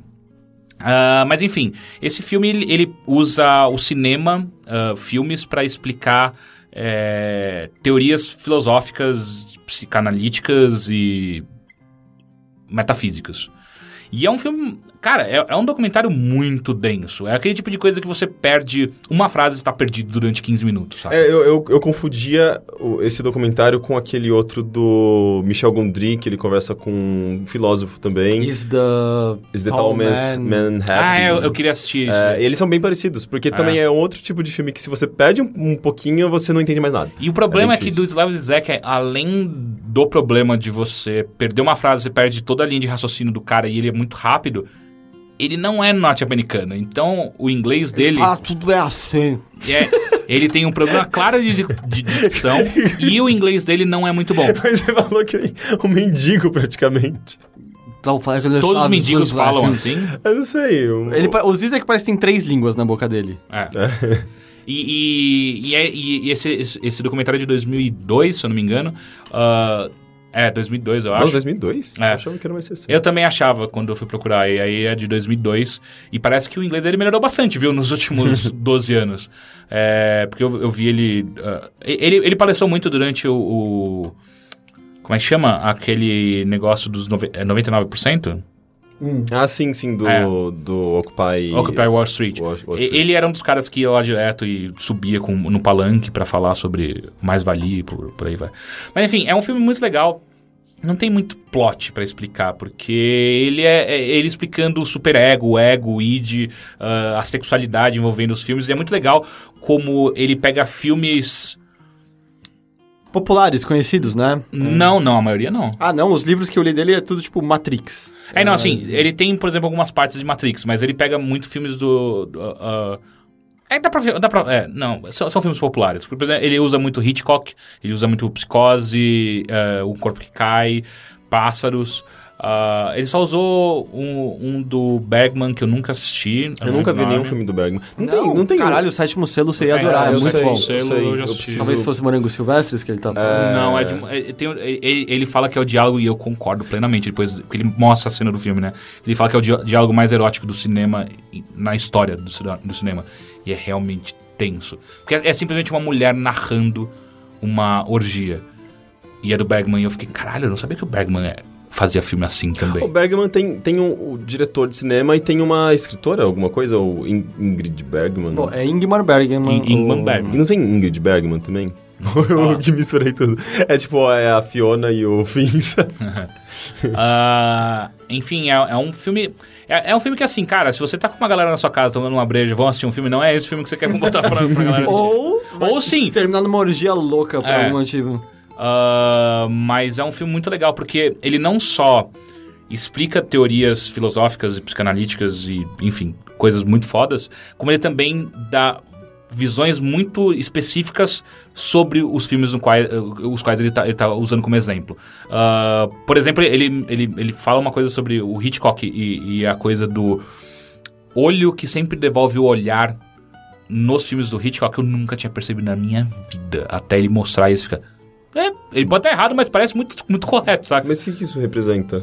Ah, é, é que na verdade ele, ele, ele tá todo em, em um discurso gigante sobre o olhar e o espaço que existe, que existe entre os. Aliás, porque na verdade o que ele fala é: a- a- o, olho não é a, a, janela para a alma, mas sim ah, uma fenda no qual nós enxergamos o mundo. Ah, então ele fala que o olhar. Caralho, eu vou me confundir completamente nisso. Ele fala que o olhar às vezes a, a gente tá olhando para uma janela, que são os nossos olhos, que é. E se não tem nada por trás dela? Se não tem uma alma por trás dela? E se a gente olhar pro olhar, pro, pro buraco do olho e lá dentro não tiver nada? O que isso significa? E ele deixa uma pergunta no ar também e ele vai. E aí ele mostra como o Hitchcock usa é, essa alegoria. em todos os filmes dele. E é tipo, todos os filmes Inclusive realmente tem um documentário chamado Jane- Janela da Alma, que é sobre olhar, que parece bem interessante. Pois é. Eu preciso ver. Ah, ele usa também muitos filmes do Lynch, ah, que é muito legal. Ele, ele Tem tem, vários filmes do Lynch também que eu nunca vi, tipo Eraser, Eraserhead, nunca vi. ah, ele usa ele usa muito Blue Velvet e o Mulholland Drive. E qual que é a, a sequência do Mulholland Drive? Sempre esqueço o nome. O Cine... Não. Não, não, é a Estrada Perdida. É que eu não lembro. Eu não sabia que tinha uma continuação. É, é uma. Pelo achava- menos segundo ele, é uma continuação. Eu Eu, achava não assisti. você tá pensando em Cidade dos Anjos, que é a tradução do filme. Não, não, não. Na verdade, não. Eu tava pensando no... Homem-Elefante, muita boa continuação. Não, eu esqueci o nome do filme, mas é um filme que tem umas pessoas presas no mesmo local. Eu não lembro o nome desse filme. É um filme de Enfim, 2007, ah, 2008, sei lá. ele, ele no Blue Velvet, por exemplo, ele faz toda uma. Ele mostra toda uma, uma ideia de como o pai, na verdade. Ah, não, cara, eu não vou conseguir repetir o diálogo, cara, é óbvio. Mas assim, é o tipo de filme que você não vai assistir. Pelo menos eu acho que você não consegue. Eu não consigo pegar na primeira sentada. Tipo, eu tenho que assistir de novo pra. Ok, vamos, vamos, vamos aprender. Mas ao mesmo tempo é muito legal ele usar. é, Por exemplo, do, do, do Matrix, que quando eu falei pro, pro Heitor que eu tinha assistido esse filme, ele falou. Ah, I, I choose the third pill! É porque ele mostra toda a cena do Matrix quando o Morpheu tá. Morpheus? Tá mostrando pro Neo a pílula vermelha ou azul. E aí ele fala sobre a, a escolha da realidade, porque a realidade não é o que o que Matrix repre- repre- representa e por aí vai. E aí aparece ele sentado na. na na poltrona do Neo e, I choose the third pill. The pill that the reality is not. E aí ele faz, entra num discurso maluco. É muito legal. Tem no iTunes am- americano. É, eu só iTunes queria ou falar de que... iTunes. tem Netflix também, não tem? Não no brasileiro. Acho que no americano tem. É. Pode ser. É, eu só queria falar que você falou, você falou de David Lynch. Por favor, assistam um clipe do David Lynch, no qual ele também canta uma música dele, chamada Crazy Clown Time, que é uma das coisas mais assustadoras e brilhantes e, e absurdas que você pode ver. É tipo basicamente um churrasco na- na- no, no, no quintal de alguém. Uma festa onde todo mundo tá muito, muito, muito, muito, muito louco. É, e coisas bizarras acontecem, tipicamente lynchianas. Mas assim, eu não, eu não quero dar detalhes. Simplesmente procurem no YouTube, assistam e divirtam-se, que é, é hilário. E a última coisa que eu quero falar rapidamente é o novo CD do Racionais MCs. E pra você. Grupo não, depois não vai dizer que Santo Antônio te enganou. Que você fez em algum lugar da América do Sul? Sobe o morro, com classe e elegância vem no destaque. Sumindo de chocolate, preta Cadillac. Nem Cario, nem Coste, nem Ferrari ou Lacoste. É o veneno da mamba. Foi lançado depois de samba. 12 anos. Ah, caralho, que Eu CD nunca. foda. Eu, achei- eu sempre que achei pariu. estranho isso. Porque eu, achava que eles não existiam mais. Eles pa- passaram tanto tempo sem Não, lançar fizeram, alguma eh, coisa. eles fa- faziam shows pra caralho. Então, mas os shows e com o mesmo álbum, como esse álbum durou não, tanto, então. aí rendeu acontece- tanto tempo, é? Não é o mesmo álbum, né? Eles têm quatro álbuns, eu acho. Quatro, Como cinco todos esses álbuns sustentaram durante eh, a banda É, não. todo, todo esse tempo. Sim, só que Isso é ao mesmo tempo, é, algumas pessoas vieram me falar que durante esse show eles também já tinham apresentado algumas músicas que apareceram nesse novo CD. Uhum. Esse novo CD que chama Cores e Valores, ah, ele acho que ele não foi lançado fisicamente ainda, ele tem só na, na Google Play Store. Ah, tá 10 reais, barato. Mas ao mesmo tempo é um CD de 35 minutos, que várias das músicas têm alguns segundos de duração só.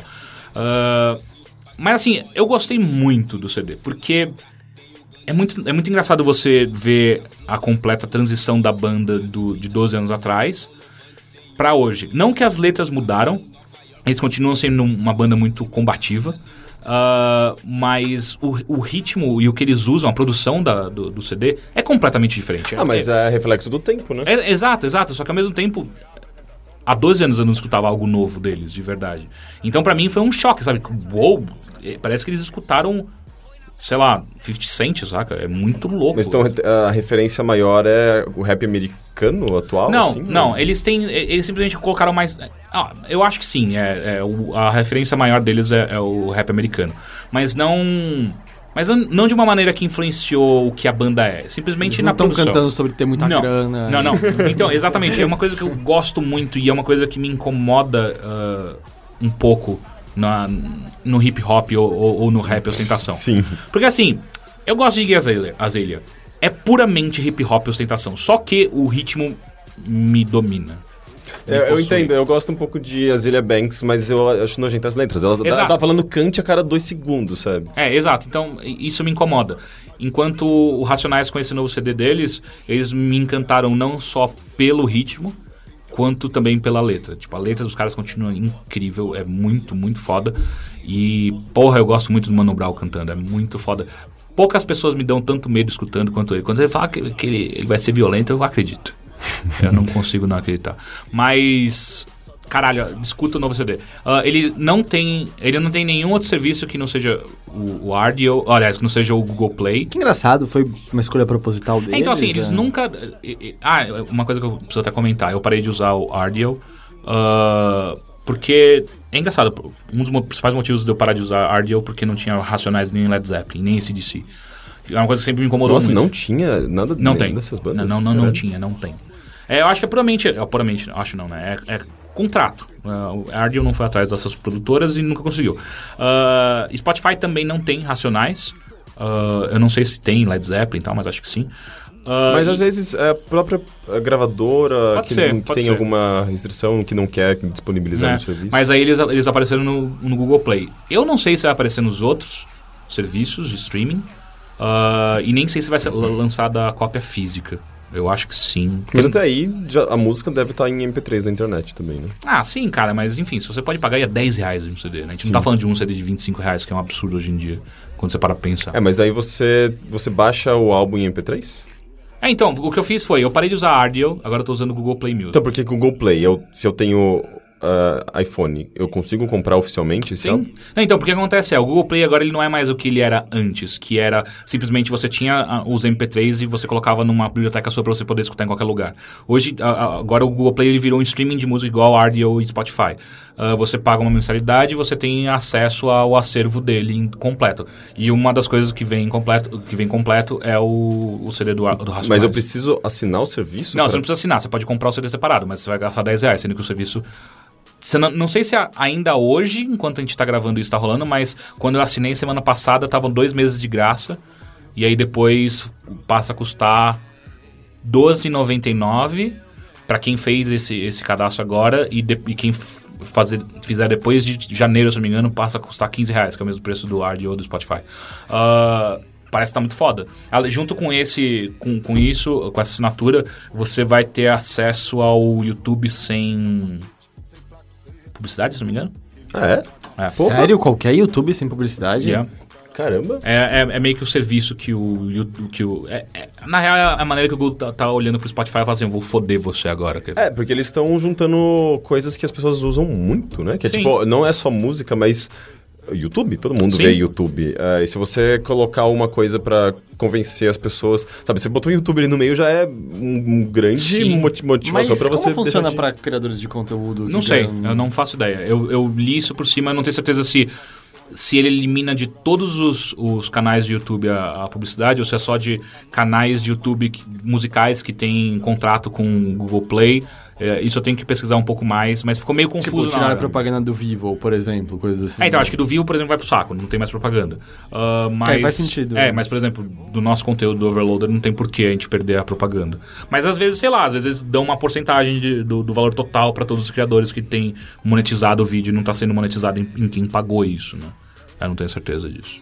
E foi isso. Essa, essa foi a semana. E agora vamos rapidamente para e-mails e perguntas, que você pode enviar para o s.fm barra bilheteria ou no bilheteria arroba overloader.com.br. Yay!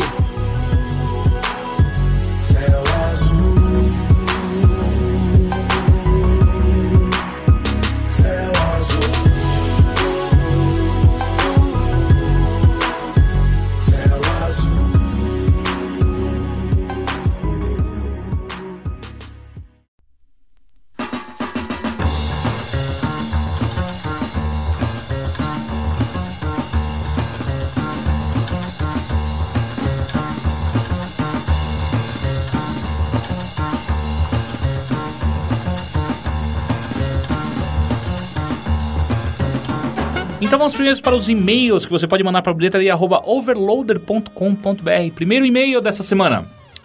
Antes de começar, prefiro manter meu nome de verdade que está no e-mail. Eu já, já, já pulei. desencana.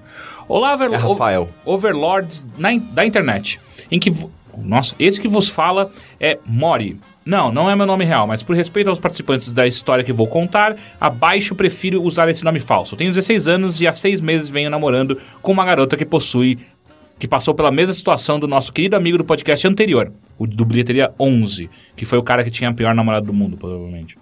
Aquele com a namorada abusiva e possessiva. Essa minha namorada, essa, essa minha namorada, um ano mais velha do que eu, esteve anteriormente num relacionamento tão abusivo quanto esse, ao ponto de no fim dela, fim dela, ela ter tentado cometer suicídio. E eu sei, é, eu sei. Provavelmente isso soa meio ridículo considerando a nossa idade. Mas lhes garanto que se soubessem o que aconteceu, não. Não. não, caralho, amigo, ah, 16 anos, você precisa escrever melhor, eu acho. Não a dariam razão, mas a entenderiam. Prefiro não contar a história completa, mas vamos dizer que a pessoa fazia coisas iguais e até piores do que as citadas no e-mail anterior do Bilheteria 11.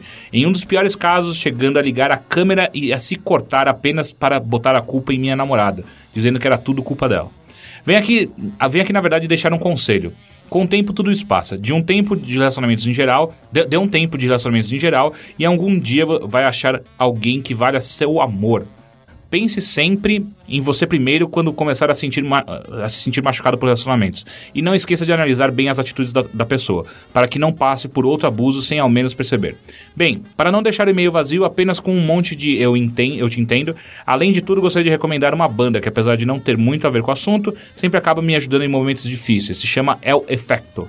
É uma banda de indie rock podemos dizer assim, brasileira que trata muito sobre os problemas sociais do mundo, mas sem se tornar chato e monótona. Total recomendo. Sem mais, um ótimo dia para vocês e principalmente para o Heitor, o integrante mais bonito dos podcasts. Viu? Eu falei? Obrigado. Eu falei? É. Só pra avisar, é que, Teixeira, do jeito que você falou, pareceu que quando você exclamou isso aqui tá uma merda. Ah, não, é o meu celular. tá? Ele tá quebrado, eu não consigo ler boa parte das coisas. Segundo e-mail. Olá, amigo Overlords. Por que agora a gente virou Overlords? É, enfim. Tem um jogo chamado Overlord. Que é. É o casezinho médio. primeiro, é. É porque a gente controla os minions.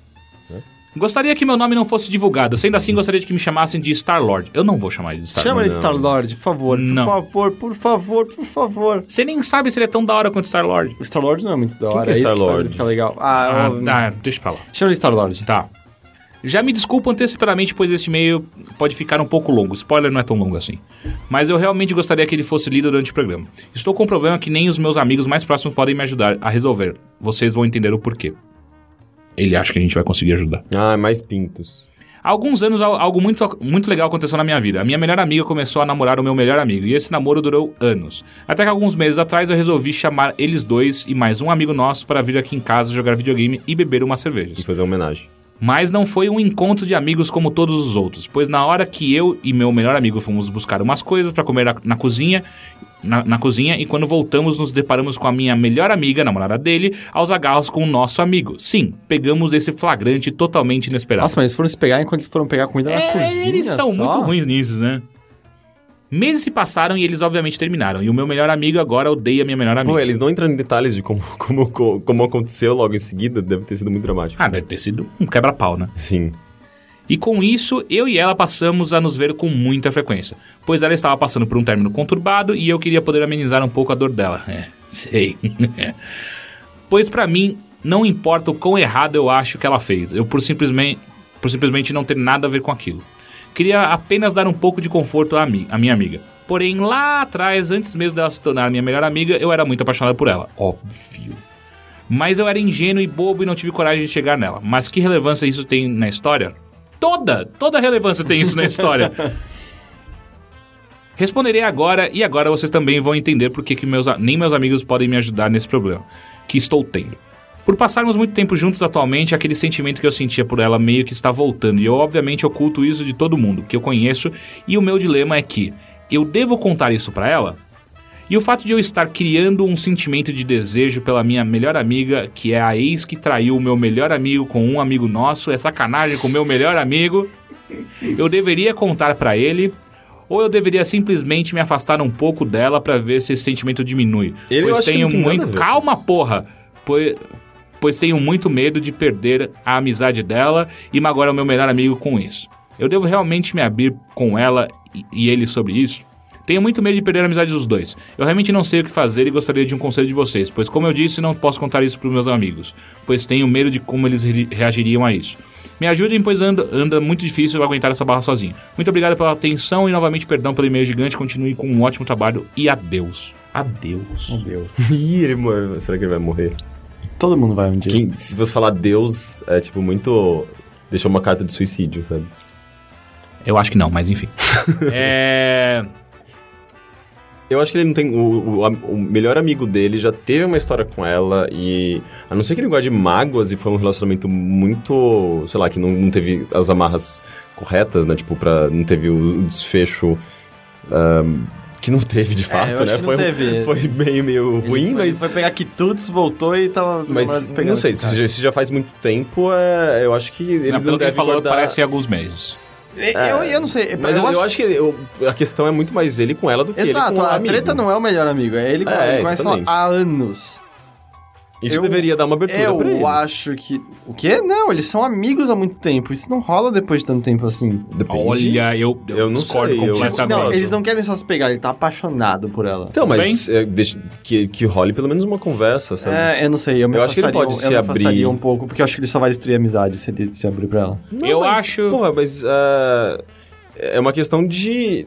Ele tá sendo sincero com ele e com ela, na verdade. Tá, mas ele não foi sincero com ela há anos e anos quando. Sim, mas ele tá descobrindo isso agora, novamente. Ele Eu duvido. Ah, Tipo, é muito mais normal relacionamentos começarem quando você começa a ficar mais próximo de uma pessoa. Aí você começa a ficar próximo e aí vocês ou viram amigos ou têm um relacionamento. Já faz muito tempo, eu não acho. mas ele vai fazer o quê? Ele vai reprimir o desejo que ele tem por ela? Sim, funciona. Sim, mas não é, não é uma O coisa mais Heitor aqui, saudável. ele- não sei se você sabe, mas ele tem um convênio com, com a, a Escola de Psicólogos de São Paulo. é, tudo que ele dá de conselho é, É, é ótimo eu acho que transparência é Você sempre trata mais esses problemas adequado. assim, você fecha os olhos, fica lá, lá, lá, lá, tempo suficiente, seus problemas vão embora Não, eventualmente. eu, eu, eu voto na, na transparência. Tipo, na opção B.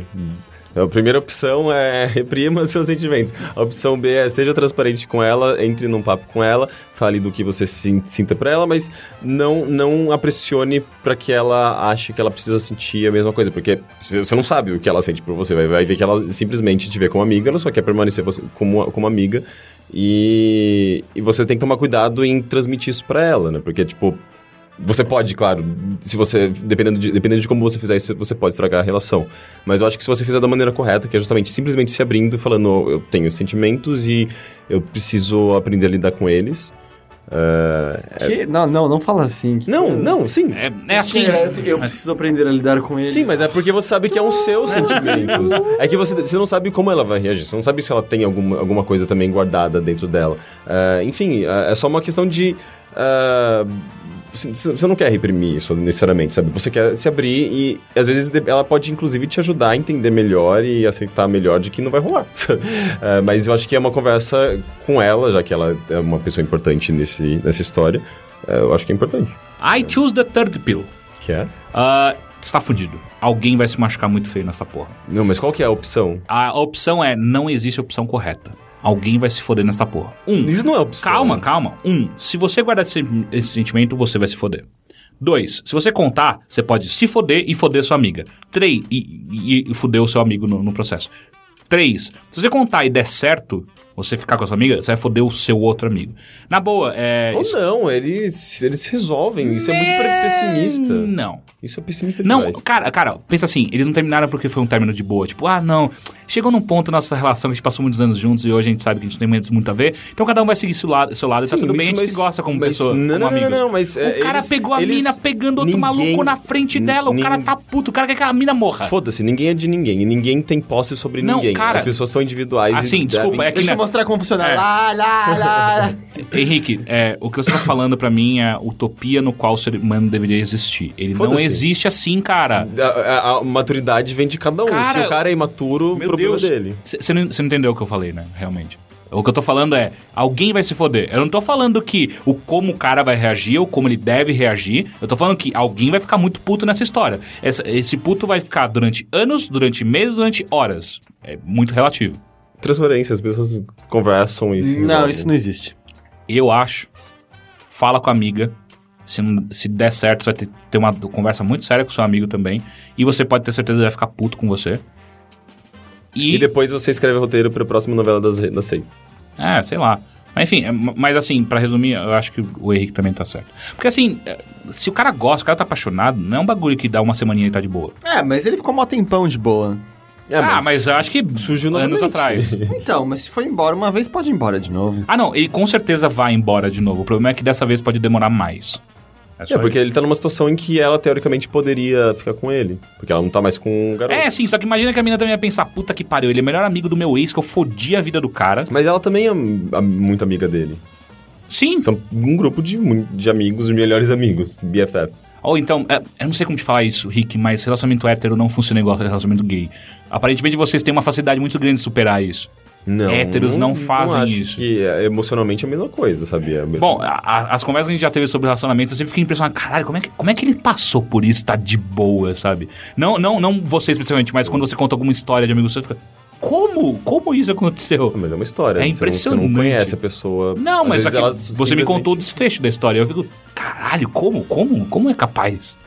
Não sei, eu acho que é a mesma coisa. Porque Eu- a eu acho- emoção é, é a mesma, sabe? Paixão, é independente do sexo, é o mesmo. Não, mesmo. eu sei disso. Tô falando que vocês lidam melhor. Eu tô- falando, tô fazendo um, um- um elogio aos gays. Vocês lidam melhor com isso do que héteros. É isso que eu tô falando. Toca a música pros gays. Ah, mas enfim, eu acho que, no final, resumindo, fa- fala com a sua amiga, mas, essa- mas fale sabendo que alguém vai se foder nessa porra. É muito provável que seja você. Ah, agora, perguntas do Ask.fm. Queridões, recentemente uma revista de curiosidades estranhas elegeu as melhores séries de todos os tempos. Eu fiquei chocado em saber que Friends estava na frente, ganhando de Breaking Bad em segundo lugar. Mesmo sabendo que Breaking Bad, ou não, é, Breaking Bad não é uma perfeição, pergunto, quais as cinco melhores séries para vocês? A minha favorita sempre foi Six Feet Under, sempre será. Porque, tipo... Caralho, sempre será. não sempre importa será. o que Não aconteça. Série- O futuro nunca vai, vai superar Six Feet Under. Série é com pessoas reais. Não, é, não sei. Série de TV. Então, mas Adventure Time é uma série de TV? Não, é um desenho animado. Então, pessoas reais. É Breaking Bad, Buffy a Caça Vampiro, Star Trek The Next Generation, Babylon 5. Já acabou. Não, Não, são quatro? quatro. Ah, tá. Five foi o nome da série. e. Jackson's Five. E. E. hum, hum, Vicky. Você lembra de Vicky? é, acho que eu vou botar Seinfeld aí. Vicky, a menina robô. É verdade, eu só dei um, tá? Eu vou, eu vou dar os outros. Então, primeiro Six Feet Under. Segundo... Eu não sei. Não consigo.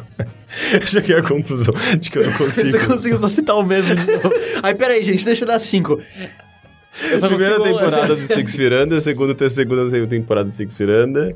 Não, é porque eu, eu gosto de séries de humor, adoro Seinfeld, adoro... Eu gostava muito de Friends uma época, mas...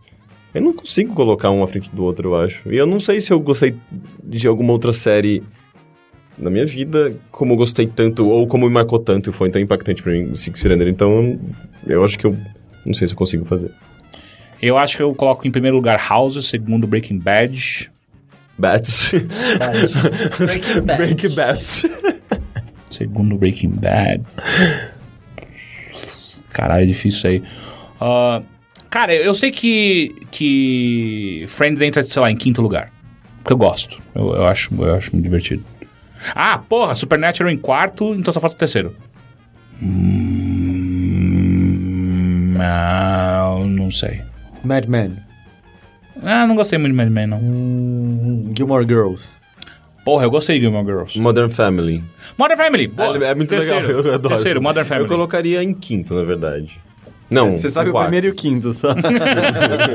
É porque é mais fácil, agora do, do meio ali é mais difícil.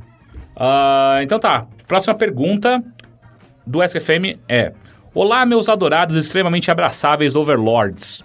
De novo, Overlord, gente. Ah, não, ele disso. falou overloaders. Não vejo vocês comentando muito sobre livros no bilheteria, então aqui vai minha pergunta. Algum de vocês leu- já leu o livro O Colecionador, de 1963? Não sei se, se é tudo junto, é o nome do livro, ou se ele é de 1963. Esse livro é de 1963. É. Lembro de lê-lo aos 13 anos e ficar bem perturbado no final. Gostaria de saber a opinião de vocês. Não. Não, eu nunca li esse livro. Não, não sei também. Incrível. Próxima pergunta. Ah, mas, mas fala em algum livro que vocês leram recentemente. Eu ou- não leio lá. muito recentemente, cara. Eu preciso ler mais. Mas Só- algum só livro. lê muito atrás. É, lá atrás você lê bastante. É que eu, eu lia bastante, exatamente. Então, algum livro que você leu. Que gostou muito. Ah, Que eu gostei muito. Não eu já- precisa ser o melhor eu livro do mundo, falei, só- do- sabe, eu adorava George Orwell. Eu, eu- eu gostava de. ah, não lembro. Eu tinha pensado nos episódios atrás, eu já terminei faz um tempinho Os Minas do Rei Salomão. Eu tô relendo A Ilha do Tesouro, porque eu comprei uma edição nova bonitinha. Legal. Eu tenho um livro que eu recomendo pra todo mundo que, eu- que sempre me pede livros, que é. Como é que é? A Teoria. Puta que pariu. Eu amo esse livro. Eu, eu sei o nome da autora, que é Marisha Pass. Eu já mandei, eu mandei um e-mail pra ela. Eu acabei de ler o livro, eu mandei um e-mail pra ela falando: Caralho, valeu pelo. Eu, foi a primeira vez que eu nunca mais fiz isso. Ah, deixa eu só pegar aqui, porque eu As, preciso... as atitudes do Teixeira adolescente são muito engraçadas. Não é, eu, eu, eu tinha. Eu tinha um coração estranho nessa época, saca? É, eu me deixava levar muito Tinha um fácil. pouco de espaço pra amor ainda nessa época. Hoje em dia é só há ódio. Não, eu gosto bastante coisa. Mas você explode em ódio muito mais fácil do que explode em amor. Ah, sim, é porque eu percebi que quando eu não explodia quando eu era moleque, foi o que resultou num breakdown é, nervoso quando eu já tinha meus 22 anos. Eu falei, nunca mais vou fazer isso. Então, acaba transparecendo que eu só tenho ódio o tempo inteiro. Ah, ah, lembrei. Tópicos especiais em Física das Calamidades, da Marisha Pass. ah, eu não sei como fala o nome dela, é P-S-S-L. Pestle. Não sei, inventei. Enfim, é, é um, filme- é um livro muito, muito, muito legal. Eu recomendo muito. Ah, um livro eu que tenho eu gostei- três cópias dele. Um livro que. Porque eu emprestei uma, sumiu, emprestei a segunda, sumiu, eu nunca mais emprestei e comprei a terceira. Ah, então você não tem, só tem uma. Você comprou. Não, não, eu tenho. Essas três são minhas. Elas, nunca Elas não mais vão estão voltar. Elas comigo. nunca mais vão voltar. Pode, pode ser, mas elas são minhas. Não acho que funciona assim. Não? N- Não. É tipo, se eu doar meu coração, ele sempre, pra sempre vai ser meu. Só Não. outra pessoa tá usando. Você doou, não é mais seu. Não, mas é meu, eu comprei. Não é assim que funciona. Tem certeza? Certeza. Tá, tá bom. Um livro que eu havia gostado muito na época que eu li. ah, inclusive é da Jane Jensen, que eu gostava tanto dos, dos jogos da Jane Jensen que fui atrás dos livros dela. Ela tem uns três livros publicados. E um deles é o Dante's Equation, que é um livro bem legal. Ele tem uma história completamente maluca. Ele começa, tipo, muito humano e pé no chão, e ciências e religião. Ele, ela sempre fica- usa, ela usa muito esse clash de ciências e religião, misticismo, enfim, tipo, são personagens do mundo inteiro. É mega, é muito megalomaníaco. E de repente vira uma, uma, uma ficção absurda, assim, sabe? Tipo, ficção científica total. É muito foda esse livro. Eu lembro que eu, eu pirei ele. Tipo, é um livro Dante's enorme. Equation. Dante's Equation. Tem umas, é um livro bem grande, assim, eu acho que é um dos maiores livros dela. Isso E, tem muito nome de livro do Dan Brown. É, é, ah, mas ela, ela tem uma, uma pegada. É, os de- jogos têm uma pegada de Dan Brown. Sim. A gente chegou a falar disso quando tava falando do. do Sim, do ah, ela- mas é que ela sempre, ela sempre explorou muito religião, ah, ah, sei lá, tipo, eh, esses temas, ciências e religião, sabe? Ela sempre vai ter um ou outro, um pendendo um pra um lado, assim, no- nas histórias dela. E no caso do Dante's Equation é bem equilibrado, somos dois lados. Porra, esse filme, esse filme não, esse livro é importante pra mim porque ele me fez sair de uma época muito tenebrosa na minha vida de gosto, de go- gosto de, de livro, que eu só lia Annie Rice. ah, a entrevista com o vampiro é bom. Mas eu li todos da Annie Rice. É, não, porque eu lembro que eu li entrevista com o vampiro e falei, pô, isso aqui é da hora. Aí eu li o, o Vampiro Lestat que vem depois. É, eu também. Aí eu falei, isso é menos da hora. Aí eu fui. Isso assim, eu já Aí- era um pouco mais velho, eu tinha 18 anos. Eu, sei- Não, Aí não, é porque eu ouvia todo mundo falar. Aham. Aí eu falei, pô, Rainha dos Condenados. Eu sei, todo mundo fala, o filme é uma bosta, eu concordo, mas todo mundo fala. Mas a trilha sonora é muito boa. A trilha sonora é muito boa. Say I cannot be Caralho, é muito boa essa. Aí eu falei, porra, mas todo mundo fala que esse aqui é o melhor. Pra mim é o pior dos três, tranquilamente. Eu Ah, não, é uma eu- bosta. O livro é, É. é, horroroso, Não, horrível. E aí nada a origem ver. dos vampiros é uma merda. É tão mais legal quando você não sabe de nada no. no, no, no- É. Eu gosto, eu gosto muito do A Hora das Bruxas, que conta toda a, história da família Mayfair. Eu tenho em casa. Ah, peraí, é a família do Entrevista com o Vampiro? É? Ah, não sabia que tinha essa correlação. É. Eu tenho em casa, mas nunca li e tal. É, a, a, são que, as bruxas a, a, Mayfair. que de onde vem a garota que aparece no, no terceiro, que vira vampira depois. Acho que sim. Eu não lembro agora. Nossa, eu li, eu li essas porras todas É, que é, tempo. o antepassado dela é a- a- as vampiras originais. Não, mentira, elas não são originais, elas são a Não. terceira e a quarta. É, então, é, e aí tem, o, tem o, o fantasma, né? O fantasma morto. Eu não lembro o nome dele agora. Que bosta. Eu não sei quem é o fantasma. É, ele, ele é um fantasmão foda que ele tá desde sempre. Ele é um demônio que tá na família. Ele, enfim. Eu lembrei de um, um autor que não é de, de, de ficção que eu li pelo menos metade dos livros dele, que é o Steven Johnson, que é sobre ele, ele escreve muito sobre comportamento humano, cérebro e tecnologia. É, Legal. É bem legal, eu gosto bastante. Ele é bem, tipo, ele não é necessariamente um, um, um cientista, mas ele, ele é um ótimo divulgador de ciência, sabe? Ele Conhecimento. não é jornalista, não, né? Ele é escritor. Sabe, tipo, é o, Ah, não, trabalho dele é escritor. Porque ele se for jornalista, eu vou ficar com o pé, atrás. Não, com não todo é. respeito aos jornalistas, eu acho que vocês fazem muito Não, tem um livro dele que é bosta. muito legal. É o. ah, como se chama? Tipo, acho que em português seria Todas as coisas ruins são boas pra você. Puta, eu sei que livro é esse. Ah, que ele é muito Ah. legal, que ele, ele, ele faz uns testes de ma- ressonância magnética com ele mesmo enquanto ele. Ah, ah, não, se bem que não. Esse daí é o por dentro do cérebro, alguma coisa assim. Ah, mas isso daí é, é interessante, que é justamente sobre uma reavaliação da- da- de todas essas coisas que as pessoas sempre achou que, acharam que achavam que faziam mal pra você, sabe? Tipo, assistir TV ou jogar videogame. Na verdade, são coisas que, de, de maneiras diferentes, nisso, né, de maneiras específicas, elas contribuem pro seu cérebro de Aham. alguma coisa. Óbvio que se você só fazer isso, só fizer isso, vai ser uma péssima ideia, mas ah, é um livro bem legal. E a última pergunta é: Vocês acham que o filme O Grande Truque é subestimado? Não. Eu confundo. O grande truque é o Christian Bale. ou- Christopher Nolan? É do Christopher Nolan? Não, é do Não. Christian. Tem o Christian Bale. Não, não, não. Pera. O grande- Eu, eu, confundo. Os os dois É, filmes de magos Tem o saíram... Edward Norton e o do Christian Bale. É. O Tem- o Grande Truque... O grande. Então, o do Christian Bale é o que tem o Wolverine, tem o Alfred, que é o Michael Caine, e tem Michael o Caine. e tem o David Bowie como Tesla, não é? Eu acho que... Eu vou confirmar. E aí tem o outro do Edward Norton. Eu nunca quis ver nenhum desses dois. Os dois são ruins, mas o do Edward Norton é bem pior. Os dois me dão preguiça. Filme com, com essa coisa de, de, Ah, é de mágica Esse é- me dá Sim. muito preguiça. Então, É isso que a gente tá o- falando. E o, o lance do grande truque, assim, eu acho que tem várias coisas muito legais, né? Sim. Só que o caminho pro qual ele segue, aí o lance da máquina do Tesla, e... Ai, eu achei tão imbecil tudo, não... É, quando chega no final do vídeo... É, que não- bosta. É, eu acho que até... É que assim, até a parte que você descobre como o, o, o Christian Bale fazia o truque, eu achei, pô, isso, isso Então, foi legal. É, mas assim, é uma revelaçãozinha de final... Que é legal, mas é um filme que não precisava de uma revelaçãozinha não, não, de não, final, mas o Christian sabe? Bale, não, não o Sim, do sim, eu tô Tesla. falando. Não, eu acho que é um filme que sustentava só que mundo fascinante é esse, é esse, a competição dos dois é tipo é o tadã, o grande review como se fosse uma coisa do, do... Mr. M. Mr. não, não, do, como é o nome do diretor do Sexto Sentido? O... Shyamalan. Shyamalan. Shyamalan.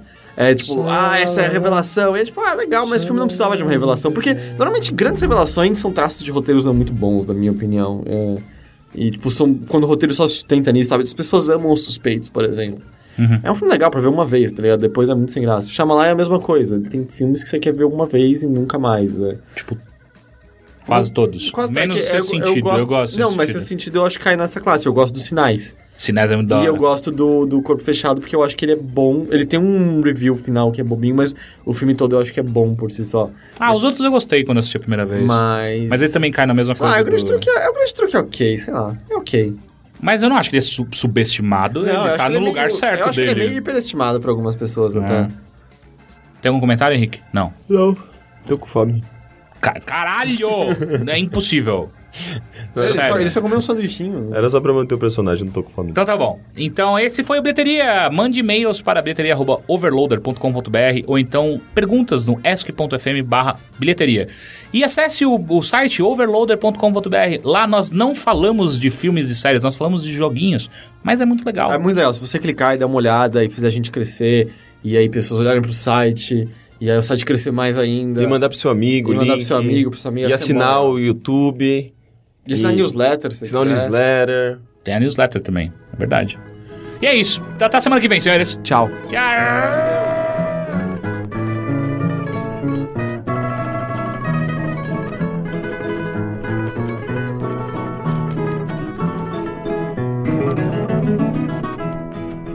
Quiero ver otra vez tus ojitos ennochecer. Quiero oír otra vez tus palabras calmando mi pena. Quiero ser otra vez el que inquiete la paz de tu sueño. Con la voz amorosa de un cariño borrado de ensueño y quisiera sobre todo un poquito de esperanza. Te has vuelto muy esquiva, muy dada la desconfianza. No hay razón, dulce bien, de que me trates como a un extraño. Siempre soy el que he sido, no me pagues con un desengaño. Mira, nena, me harías mucho daño.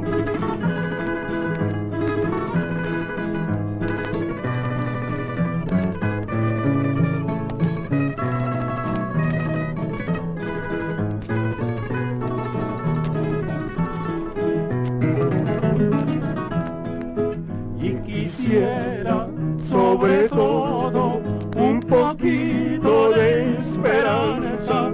Te has vuelto muy esquiva, muy dada la desconfianza. No hay razón, dulce bien, de que me trates como a un extraño. Siempre soy no me pagues con un desengaño. Mira, nena, me harías mucho daño.